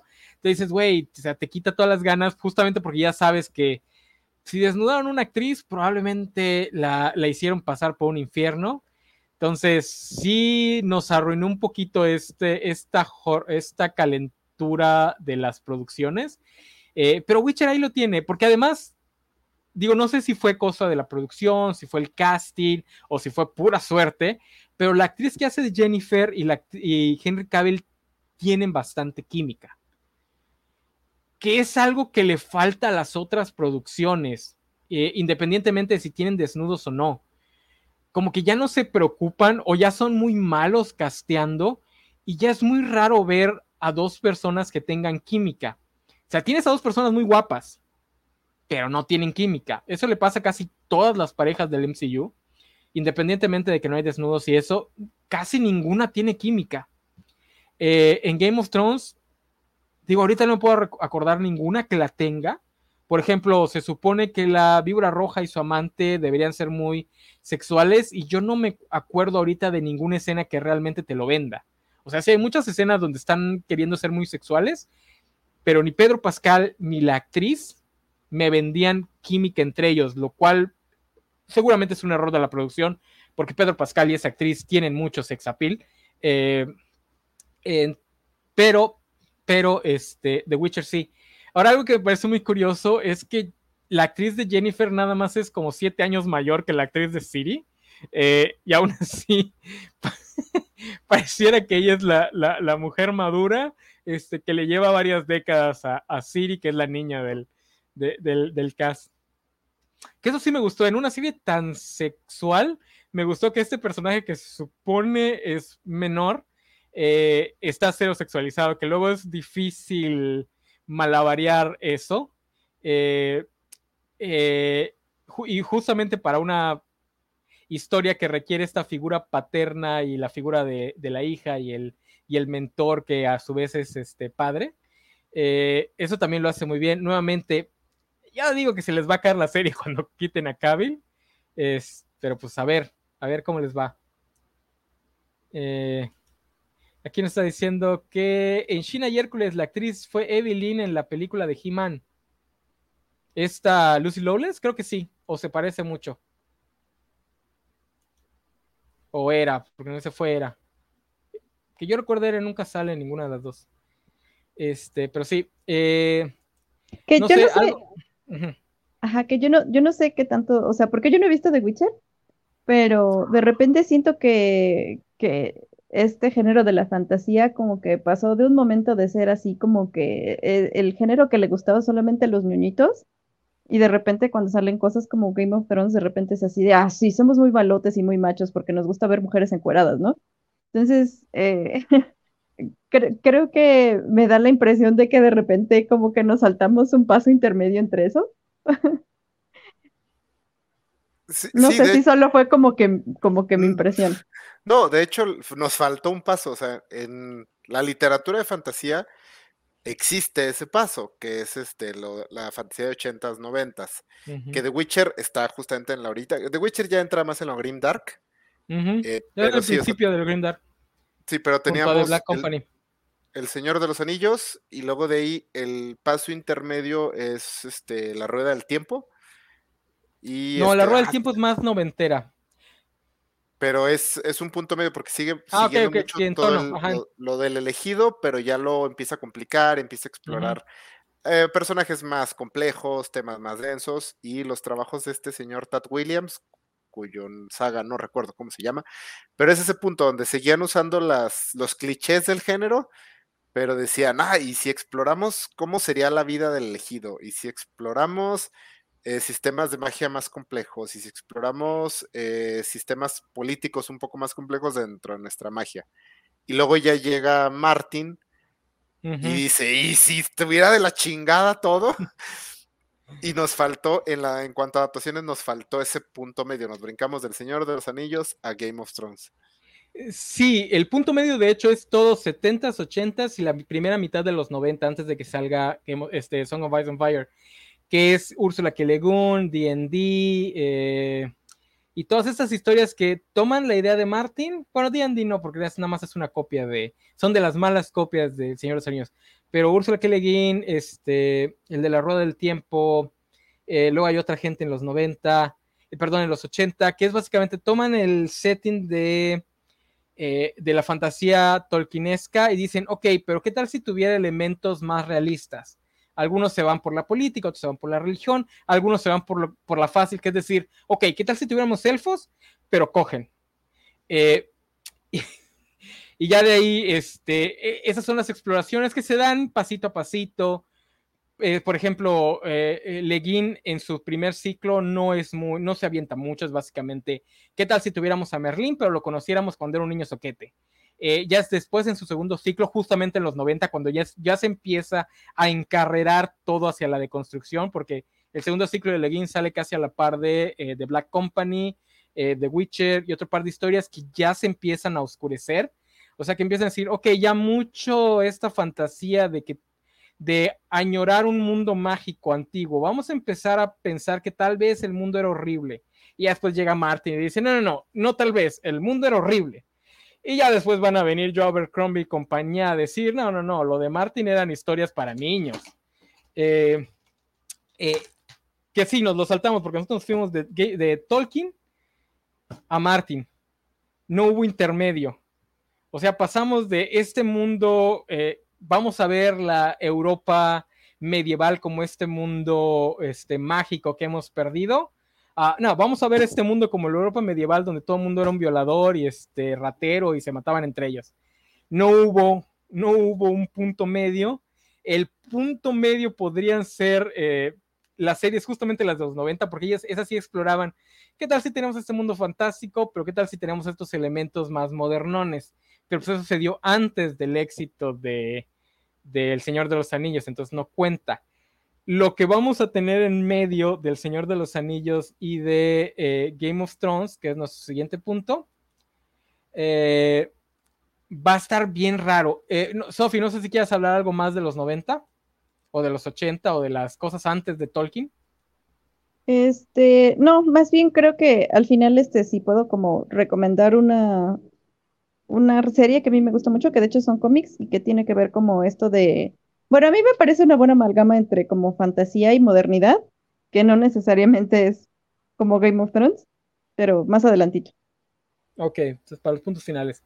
Eh, yo sí, porque tengo unas ganas de hablar de la serie de Mortal Kombat de los 90. Este. ah, yo soy el que se recuerda de esas cosas. Eh, porque hablando de cosas horny, vas a seguir a mega, mega, mega horny eh, tenía buen, bueno, yo era un niño, entonces probablemente no sabía juzgar, pero yo recuerdo que tenía muy buena, muy buen valor de producción en cuestión de las peleas, estaban muy bien este, coreografiadas. Eh, pero va, digo, también era un niño, igual no era tan horny, pero pues a los 12 años, justo en la edad de la calentura, pues, eh, sale esta Jamie Lee Presley como una de las pues ayudantes de Queen Gong, o como se llama el mago necromante de Mortal Kombat. échenle un ojo, está, está cotorra. Eh, pero bueno, vamos a hablar justamente de este periodo intermedio de, la fantasía entre Tolkien y Game of Thrones. Este, Isaac, ¿qué querías, qué querías mencionar de este periodo? Bueno, El Señor de los Anillos fue un exitazo, tal vez a una escala que no esperaban. Y como siempre en Hollywood, inmediatamente todas las demás casas productoras corrieron a decir, quiero eso.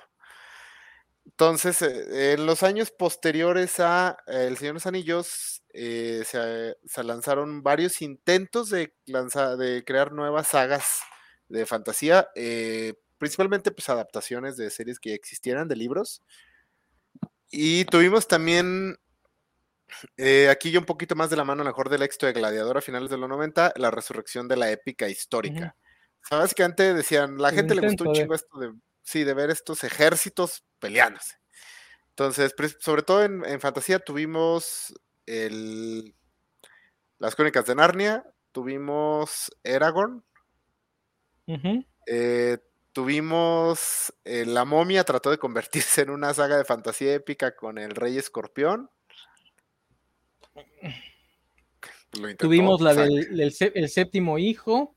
El luego hubo, hijo, Luego hubo, es que confundo el séptimo hijo con otra. Eh, una es con Nicolas Cage y el niño. Temporada de, brujas.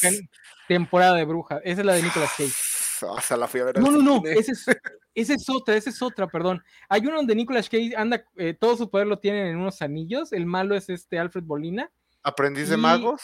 Aprendiz de magos. Sí, el, séptimo hijo, aprendiz de mago, este, la que acabas de mencionar. Eh, Van Helsing, yo también la metería en esto yo, adoro esa película. Digo, esas son unas películas basura, que es basura de la buena. Eh, eh, ojalá hicieran serie, porque sí tiene como para hacer serie. Eh, ¿Alguien la vio? ¿Alguien la recuerda? Sí, sí, sí, sí. Malísima, malísima, pero como me gusta. Digo, también puede ser porque tiene hombres lobo, los únicos hombres lobo decentes que he visto en el cine.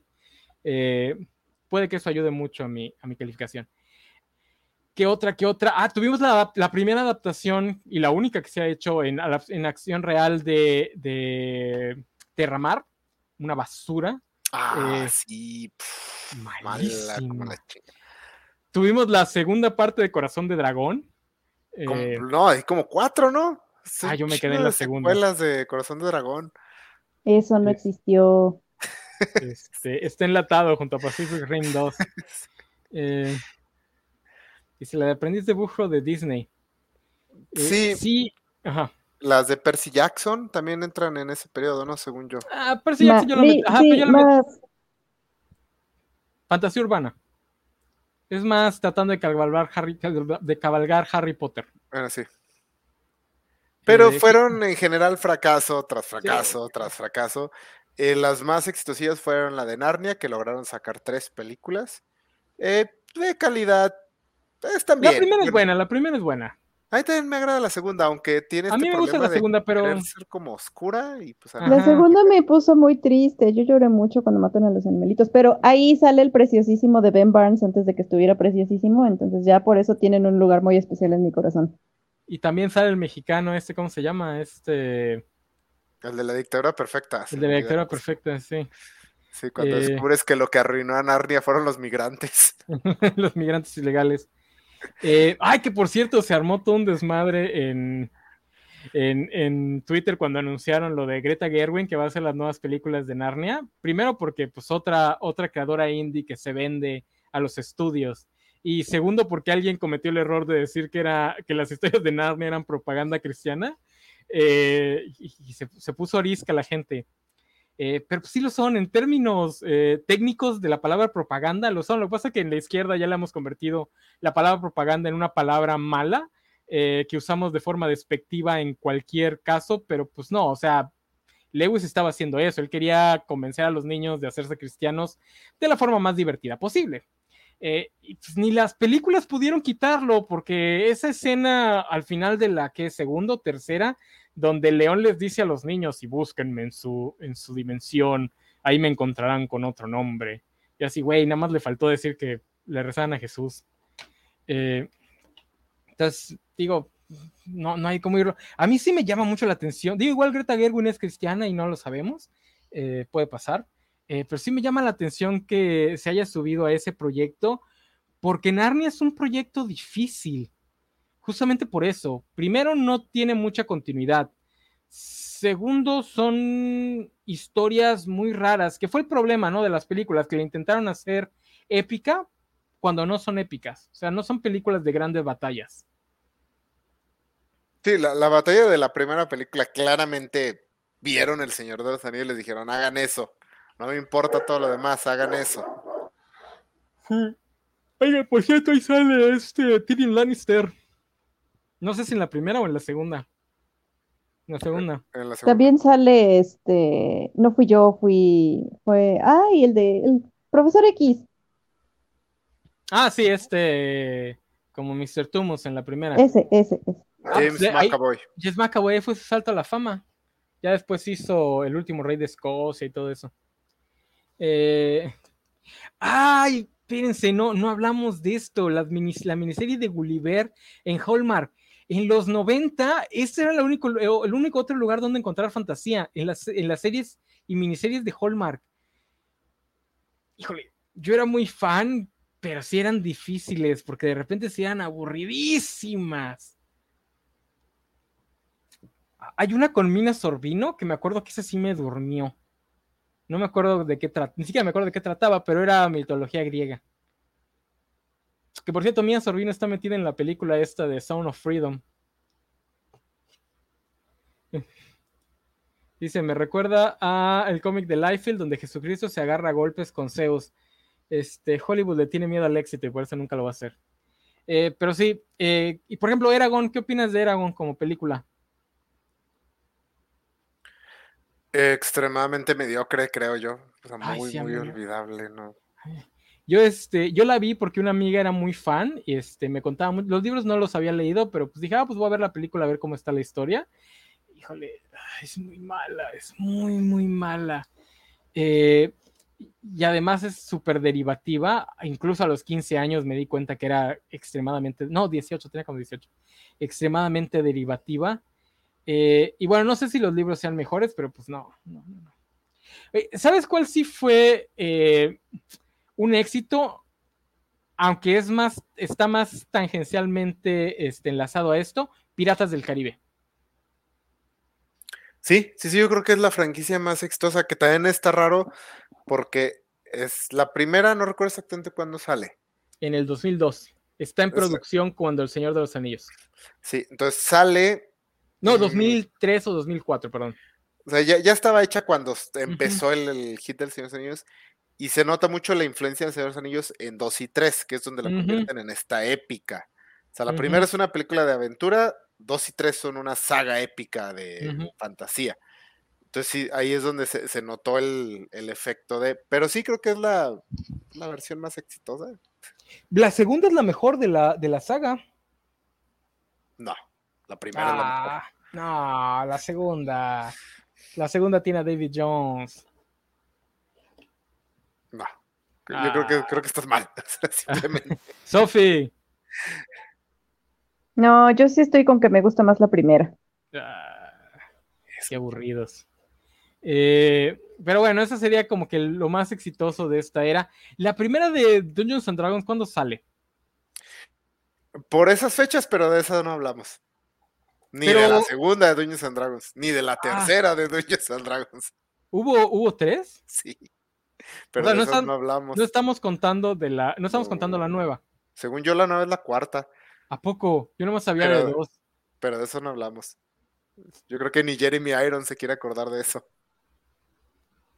No, Jeremy Iron nada más iba a cobrar su cheque, o sea, se nota enseguida. Eh, ¿Qué otra? ¿Qué otra? ¿O qué serie? Yo, voy a yo voy a meter ahí este, una que es, de hecho, es adaptación de, de, un videojuego que es Warcraft, que a mí me gusta mucho porque es tan mala que es buena. Pero, ah, o sea que no pegó. o sea, como, como adaptación de juego es malísima, pero a mí me gusta mucho porque sale Travis Fimmel. Entonces, este. Pero Warcraft entra más bien ya en la. Sí, ya, es post, Game, of, Thrones. Que a, mí. no, salió antes, ¿no? ¿no? salió con el 2015. Sí. Chale. que ah, esa película yo quería que me gustara, quería tanto que me gustara, porque me gustan mucho los juegos de Warcraft. De hecho, me molesté mucho cuando sacaron World of Warcraft porque ya no pude seguir la historia. Pero, eh, pinche película, si no eres súper fan de Warcraft, no le entiendes nada. Y esa la hizo el hijo de este David Bowie, ¿no? Es el director, ¿no? Creo que sí. Bueno, ahí nos corregirán en los comentarios. Este. Oye, no se ha parecido para nada Valentín, ¿verdad? Nos odia. Sí, no odia por dos. Este. Ah, bueno, no, pero no, esa no es. Yo iba a yo decir la de Terabitia, no, pero la de Terabitia es más como un mundo imaginario. Ah, y ajá, es más como tratando de, ir al mercado de Harry Potter. Que por cierto, ¿cómo odié esa película? La odio con todo mi corazón. Eh, es una emboscada emocional bien mal pedo. Es, una, emboscada en el sentido de que te la venden como una este, historia de fantasía y no lo es. Eh, el único gancho es que, ay, pobrecito, se murió el niño, pero pues. la niña, la que se muere la niña, Pero pues a mí eso no me afecta, entonces. ¿No te afectan las muertes de niños? Por eso estabas tan feliz viendo este, ¿cómo se llama? Lo de Last of Us, porque te gustan las muertes de niños. Este, no, no, no, no me afecta esa manipulación emocional. Eh, que por eso la actriz se desapareció, ¿no? Este Hutchinson ahí sigue de secundario, pero la actriz se desapareció. El otro día vi un TikTok de, o sea, sigue trabajando, pero pues sepa Dios en qué. Este, vi un TikTok de ella, de esos que hacen de este, línea de tiempo, desde los 11, 12 hasta la actual. Este, alguna serie, estoy tratando de recordar si hubo alguna serie que intentó ser fantástica en ese espacio de tiempo. No, porque o se consideró que era género para películas. Game of Thrones fue la que llegó y dijo, no, no, miren, esto se puede hacer en televisión y se puede hacer chingón. Y sí, Game of Thrones sí cambió la televisión. Sí, sí, sí. Y las primeras cuatro temporadas son muy buenas. Las otras cuatro son una basofia, pero las primeras cuatro son Peak TV. Eh, que por cierto, eh, el otro día vi un rumor pero ya no me acuerdo qué era. Algo con respecto a la producción de la... Ah, no, no, vi una explicación de algo que yo siempre he creído, de por qué Martin no termina, es porque probablemente muchos de los plot points los quemaron en la serie y pues ya no sabe cómo resolverlos sin que estén ya todos este, jodidos. Eh, pero bueno, entonces no, no hubo ningún intento de serie, nadie lo intentó porque pues nunca falta el que... Derramar, pero no. No, pero esa fue miniserie de dos episodios. Pero no, así serie, serie, ¿no? Yo no recuerdo ninguna. O sea, el, hueco lo llenaban las de fantasía urbana, Buffy, eh, Vampire Diaries, esas, pero eh, sí, eh, fantasía épica, ¿no? Pues no. Es que era caro, o sea, era muy caro. Sí, es muy caro. Incluso la primera temporada de Game of Thrones se le nota que les falta el dinero. Sí, sí, sí. Y creo que ese fue tal vez el mayor cambio que Game of Thrones trajo a televisión, que convenció a estas super estas megacorporaciones de gastar el Producto Interno de un país en, eh, en series de elfos y orcos. Sí, sí, está, está bien raro. Ah, bueno, también, ah, no, Peter Pan fue de esta época, no, ¿verdad? Es post Game of Thrones. Con este Hugh Jackman. Esa salió hace como cuatro años. Ah, ya. Ok. Este, pues bueno, ya, ya se nos acaban entonces las series no, tiene más, es como del 2013, ¿no? Yo, yo quiero decir en nuestra defensa por la falta de temporalidad que esos dos años de pandemias, no sé ustedes, pero sí es así como que me cuesta trabajo eh, recordar qué pasaba antes o después. Entonces, por eso culpo que no nos estamos acordando lo mejor bien del de las fechas. Sí, sí. Aquí nos dicen One Upon a Time con las princesas no, es también fantasía urbana. Este, porque la fantasía urbana es muy fácil de armar porque son ciudades. Eh,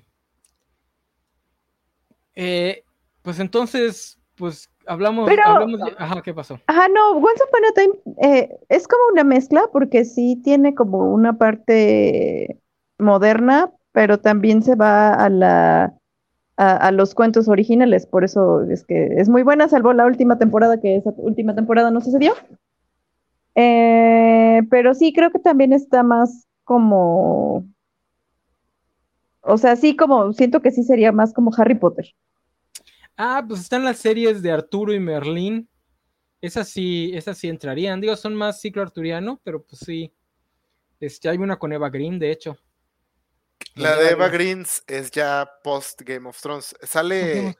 Sí, pero sale como por ahí de la tercera, cuarta temporada, pero es de hecho la versión Grim and Gritty de Rey Arturo. es más eh, Once, a Future, Once a Future King y eso, porque sí trata sobre la, intriga política de la corte y Arturo y así.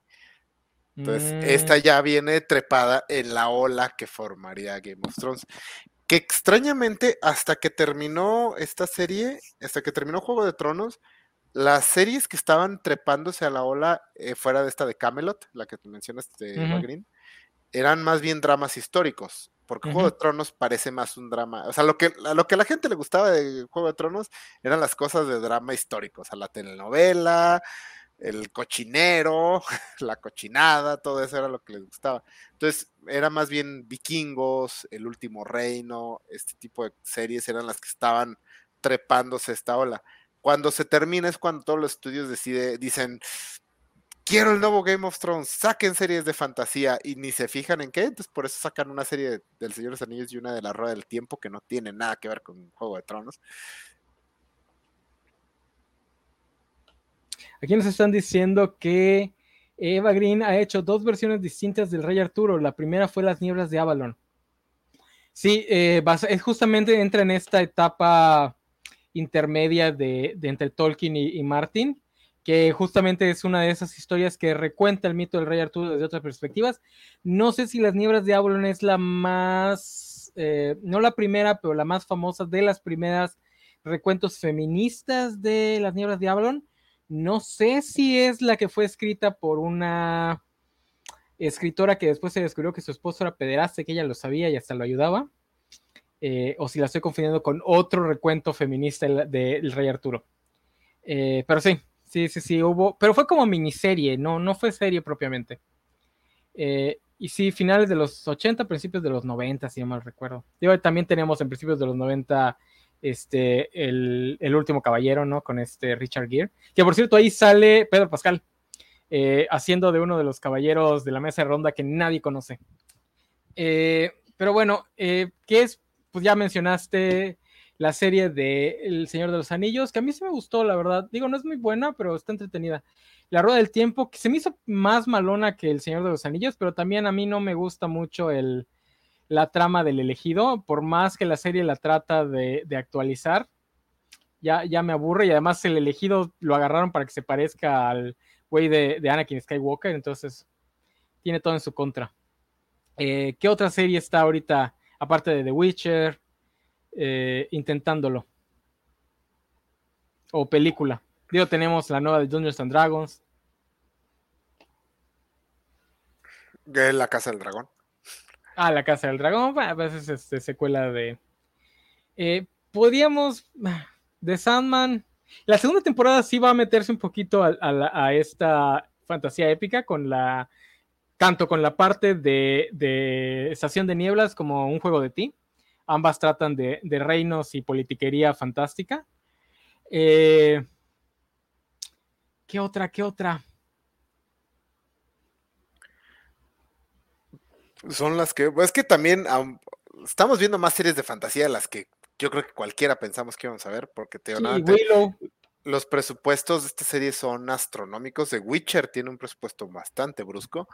Eh, no al nivel del Señor de los Anillos, o no sé, de Game of Thrones, no sé cómo se compare con la Casa del Dragón, pero sí traen presupuestos muy altos, sobre todo para televisión. Entonces, el hecho de que estemos ahorita mencionando unas cuatro más cosas que están en proceso, porque sé que está en proceso, bueno, no en proceso, o sea, se está trabajando, se está discutiendo eh, una adaptación de La Torre Oscura. De... ¿Otra? Sí, otra. Y algo de Brandon Sanderson, que no, no han revelado cuál de todas sus sagas, pero algo de Brandon Sanderson. Sí. Este, también está, va a haber una, también una película animada de algo de la Rueda del Tiempo. Mm, sí. Creo que se entra en la Torre Blanca o algo así. Y bueno, ya como ya mencioné al principio, vamos a tener la primera de, de esta tanda del dos, bueno, junto con la de Brandon Sanderson, de esta tanda del 2006. Eh, aunque van a empezar con, eh, eh, no sé cómo le pusieron a Best Server Call, en español. No tengo idea. De hecho, ni siquiera sé si está traducida. Eh, entonces em, no van a empezar con la trilogía original, que es la del 2000, que empieza en el 2006. Eh, Berserker Call creo que ya es del 2010. Eh, ah, está The Magicians también. Hablando de. Esa también es fantasía urbana, pero como se mete mucho con, con parodiar a Narnia, eh, yo no he visto la serie, pero leí los libros bastante buenos, tampoco son como para tirar cohetes, eh, pero están bastante cotorrones. Eh, aquí nos dicen gárgolas, gárgolas también, esa sí es una de las mejores fantasías épicas de los 90, la acabo de ver hace poco, las primeras dos temporadas, la tercera no, existe, eh, a menos que la estén viendo ahorita en los cómics. las primeras dos temporadas son muy buenas, y si es fantasía épica, o sea, Disney ahí tiene una una propiedad para convertirla en su historia de fantasía épica que funcionaría muy bien. Digo, el enorme problema es que sería hacer las gárgolas en CGI, que pues, va a salir bastante cariñosito. Eh, este. Entonces, no sé. Ah, eh, yo la que espero es la de Best Server Call, porque ya vi la, qué actriz es la que va a interpretar a Monstruo Murcato y si le queda. Ah, nació para ser Monstruo Murcato. Eh, para, los que no, para los que no sepan de qué estamos hablando, es una historia ambientada en un mundo tipo la Italia del Renacimiento y trata de la capitana de una corporación mercenaria a la que traicionan eh, y se va a vengar. Entonces reúne su equipo para vengarse. Ya saben, la típica historia de vamos a reunir a siete de los peores hijo de putas de este que vamos a encontrar. Este, junta al, al matón, junta al asesino, este, al psicópata, eh, eh, contrata a dos, este, bueno, contrata a un güey que se dedica a venenos, pero pues con él viene su ayudante, este, etcétera, etcétera. Y es ver cómo va matando a cada uno de los que conspiraron para para traicionarla, pero como es una historia de Joe Abercrombie, nada es lo que parece y básicamente es como que te den una patada en los bajos. Eh, no la vean si les gustan los finales felices, porque Joe Abercrombie no cree en finales felices, eh, pero está muy buena. A mí me, esa fue, me gustó la primera trilogía, pero es, eh, Bess fue la que hizo que me enamorara de, las novelas de Joe Abercrombie. Eh, porque ahí es donde ya pule su estilo así de sufrimiento en todos los niveles, sufrimiento personal, sufrimiento social, sufrimiento sociopolítico, todo le sale mal a todo mundo, eh, muy, muy, muy buena. También los osos Gomi. En parte. Este, ¿No te acuerdas de ellos, verdad? Los ositos que rebotaban. No. No, no, no, no, están aquí, no están yo, yo, tenía unos cómics, o sea, les leía, pero en cómics, que eran los estos Gomi, ¿no? Que eran unos que vivían en el bosque, tipo Robin Hood. Sí, eh, estaban. De hecho, este, hacen un ligero cameo en la nueva de DuckTales, este, cuando encuentran la fórmula que usan para rebotar. Eh, pero sí, entonces, ¿qué esperas? ¿Qué, ¿Qué esperas del estado actual? ¿Qué esperanzas tienes y qué, qué miedos tienes, Isaac y Sofía? Pues está interesante lo que mencionaba que eh, estos estudios están soltando estos presupuestos astronómicos para producciones de fantasía. La verdad, uno de fan nunca esperó ver esto. todos dijimos, e, es el Señor de los Anillos y se acabó. Salió Game of Thrones y dijimos, ok, bueno, ya hay dos y se acabó. Entonces, ahorita el hecho de que hayamos podido mencionar cuatro series que están buenas con un buen nivel eh, sobre todo un buen nivel de producción, está emocionante.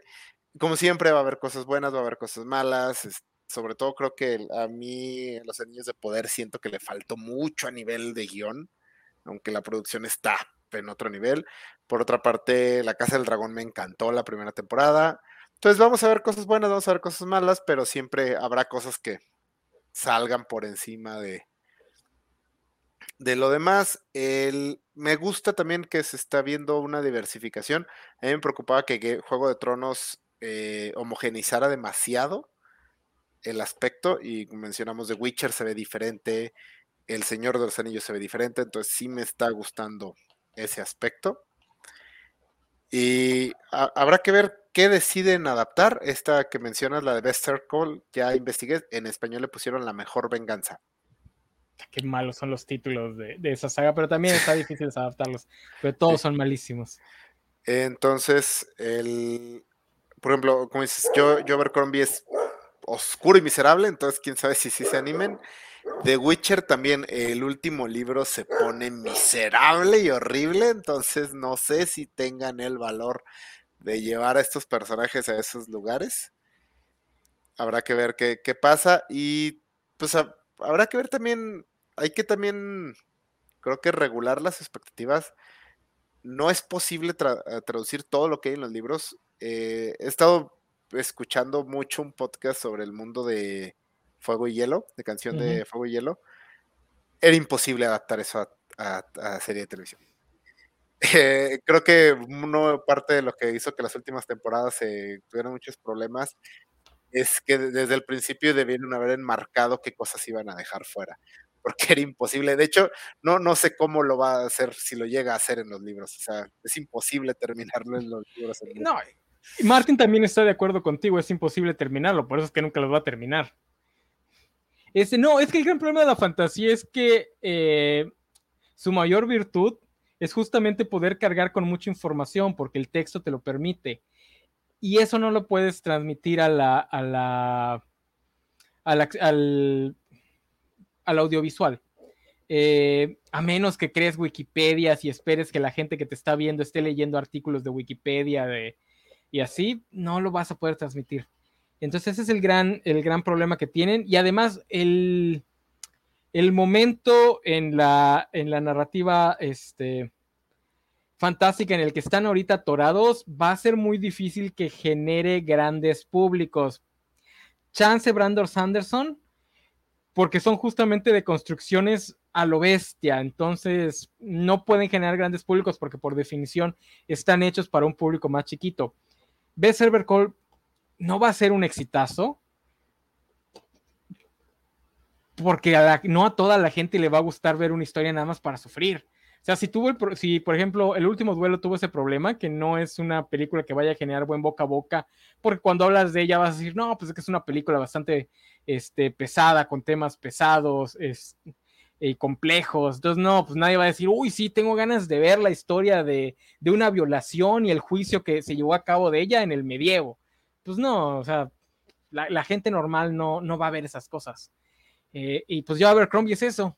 Entonces, ahora, yo creo que de las tres de esta época hubiese funcionado mejor este, El asesino de Reyes, pero ese tiene el problema de que tienes que poner canciones y si no se escuchan bien, se cae toda la trama. Este, pero Sofi, ¿tú qué esperas? Tío, a ti no te gustó el Asesino de Reyes, ¿verdad? Asesino de Reyes está para dormirse. Este, pero lo voy a terminar algún día, algún día lo terminaré. lo tiene que terminar primero el autor. Sí, claro. este, no, pues yo, yo estoy como con Isaac, la verdad es que yo prefiero que sean pocas cosas, pero que estén bien hechas. Y sobre todo lo que él menciona, ¿no? O sea, y que de hecho era algo que comentábamos mucho cuando teníamos las covacharlas, tanto de eh, Juego de Dragón, Juego de Dragón, ¿eh?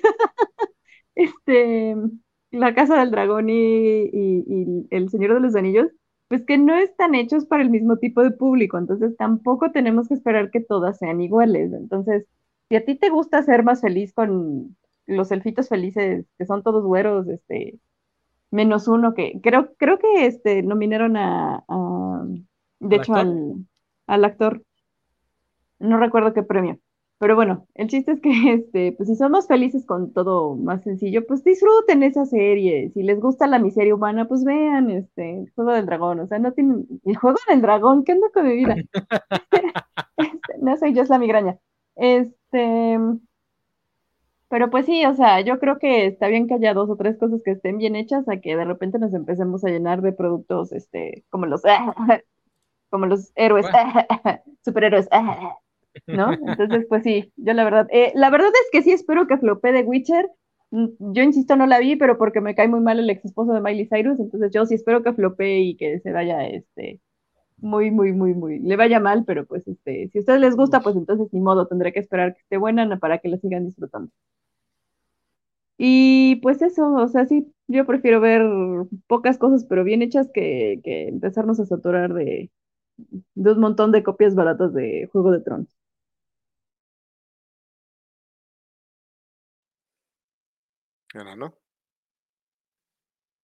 ¿Se congela enano, no? ¿O soy yo? Enano, su silencio solamente lo incrimina más. No, no, lo perdimos. Pues bueno, pasamos a recomendaciones. ¿Qué querías recomendar, Sofi? Ah, pues este, que hay, justo hay una, un cómic que a mí me gusta mucho, que creo que lo he recomendado como tres veces en la covacha, que se llama Nomen Nomen. Este, de hecho, Axel y yo nos echamos una presentación en un, ¿cómo se llama? En un congreso de lo mucho que nos gustó, eh, que eh, conjuga muy bien la fantasía con la modernidad. Eh, aparte también tiene un poco de degenere, si les gusta el degenere. y además es muy progre, entonces a mí me encantó muchísimo. desafortunadamente, como es una, es un cómic que hacen en Italia, entonces este, lo sacó Panini en Italia, la siguiente parte pero no lo ha sacado en Panini como, digamos, Panini en general. Entonces, este, todavía falta que saquen el siguiente tomo en, inglés, pero por como para cómo va la cosa, no creo que sea pronto, si es que alguna vez lo sacan. Pero este, en general, si, les gusta esto de eh, la fantasía y la modernidad y lo progre, pues está muy bueno. Es un cómic está en. Ajá, está en Panini, lo publicó Panini. No en español, pero este, bueno, ya si, si les gusta su página bucanera de, de cómics de confianza, pues búscanla, está, está muy chida. Es, o sea, ¿está traducido en inglés o en español no se puede encontrar? O sea, ¿no lo publicó Panini España? No lo publicó Panini España, pero no, no voy a decir, pero sí hay páginas donde las pueden encontrar en español y está completa y me consta que está completa. Pero la serie es continua, o sea, todavía no termina la serie originalmente en Italia. Eh, son como dos partes. La primera parte que es Nomen Nomen ya terminó, fueron 15 números, pero se queda en un, en un, este, en continuará. Y la que sacaron que es Arcadia, esa sí solamente está en italiano, esa sí no la van a encontrar más que en italiano. Este, y e, e, es, sí es difícil encontrarla porque pues, nada más está en italiano, pero ya la de Nomen Nomen sí la encuentran, los 15 números están completos, los encuentran en en inglés y en español sí saben buscar. Se los recomiendo. Se habrá que darle una checada. Eh, bueno, pues yo sí leo bastante fantasía. Este, de hecho, ahorita estoy leyendo este libro de La mejor venganza de Joe Crombie. Muy bueno si les gusta la miseria. Pero este, una, el que terminé de leer hace poco es el segundo libro del Archivo de las Tormentas de Brandon Sanderson. Eh, es una serie que recomiendo mucho y recomiendo mucho incluso para gente que no sea muy fan de la, o sea, que no esté muy acostumbrada a leer. Ah, parece muy intimidante de inicio porque todos los libros son de 1300 páginas y van a ser cinco libros, entonces sí como que apantalla mucho, pero Brandon Sanderson tiene una manera de escribir muy dinámica. Entonces se leen bien rápido, eh, usa una prosa muy simple, entonces vas leyendo y vas avanzando y él estructura cada libro como una trilogía. cada libro está dividido en tres actos que a su vez están como divididos en sus propios eh, desarrollo clímax. Entonces es una lectura muy, muy, muy divertida, muy ligera y es fantasía, fantasía épica, así de razas completamente diferentes a lo que vemos, magia, volar, invocar tormentas y hacer enojar a los dioses y eso. Entonces, si les gusta la fantasía épica, así en mayúsculas, el archivo de las tormentas es una muy buena recomendación. Y de cómics, este, no, pues ya les recomendé mi cómic furro lésbico, eh, que es el, ahorita la serie de fantasía que estoy leyendo, entonces creo que esa es mi recomendación. Ok. Este, se, me cayó el internet. Eh, eh, ¿Ya este, dieron puntos finales? Eh, sí, y pasamos a las recomendaciones. Ok. Aquí alguien nos pedía que habláramos de lo de Superman Legacy, pero este otro día. Para un ñoño mame que, no tengamos nada más que decir. yo lo único que iba a decir sobre mis esperanzas es que la serie de One Piece ayude un poquito a generar este interés por fantasía que no sea eh, eurocéntrica, ni, ni medievalocéntrica, o sea, ni el medievo ni la era Edo. Eh, que eso ya hay mucho, la fantasía, el estado de la fantasía actual en los libros es justamente eso. Eh, ya se alejaron un poquito de, este eurocentrismo. La última tanda fue justamente Overcrombie y compañía, que él mismo ya se alejó también del, del medievo. Eh, Ojalá, independientemente si tiene o no éxito, ojalá y que también tengan más éxito cosas como la nueva de D&D y la de Willow, que es fantasía más, pues que no se toma tan en serio, porque también luego cuando se toman tan en serio las cosas se vuelve aburrido. O sea, a mí me gusta el Grim Dark, pero pues, también cuando se crean estos fans que se enojan porque Superman ya no es oscuro, este, ya no está enojado todo el tiempo, ya, ya qué hueva. Eh, son historias de elfos tampoco se las tomen tan en serio. Eh, ¿De qué vamos a hablar la próxima semana? Sofía. Pues sí, vamos a hablar de reality shows, a menos que nos den alguna mejor idea. Entonces, este, vamos a hablar de por qué, ¿cómo era nuestro título? Que los reality shows son para nacos. Este, no, porque ya nos regañó Vale que por eso nos demonetizan los videos. Ah, no, bueno, está bien, ¿no? Que son la decadencia de la sociedad nada más. Eh, aquí nos están diciendo que si vamos a decir que One Piece se pone buena después del capítulo 180, no, se pone buena por ahí del capítulo 50, eh, que para un manga es bastante rápido. Eh, pues sí, vamos a, menos que de plano surja algún mame más, este, pues que apremie más tratarlo, yo creo que vamos a hablar de eso, los reality shows. Yo tenía, desde hace rato tenía ganas de hablar de The Real World, de cómo los reality shows técnicamente llevaron a Trump a la presidencia Eh, y justamente ahorita que estamos en una huelga de guionistas, la huelga pasada fue la que mató a muchos canales y los convirtió en estos canales de realities. Eh, los realities son de, mucho más viejos que la huelga de, hace 15 años, pero, o sea, MTV, TLC, este, todos esos canales, eh, History Channel, se volvieron lo que se volvieron justamente por la huelga y va a volver a pasar porque parece que ya es el plan de, muchas cadenas y de muchas productoras llenar su parrilla con reality shows. y, aparte, Ajá, aparte también, eh, si se puede, voy a, y si sí se ve el tema, eh, aprovechar para platicar de, eh, justo ahora que hablaste de que esta cadena TLC, de un documental que está muy bueno que se llama Happy, Happy People o algo así, que es de un, este, un reality que hicieron de una familia cristiana, pero que en realidad era una secta. Entonces se pone bien interesante eso también.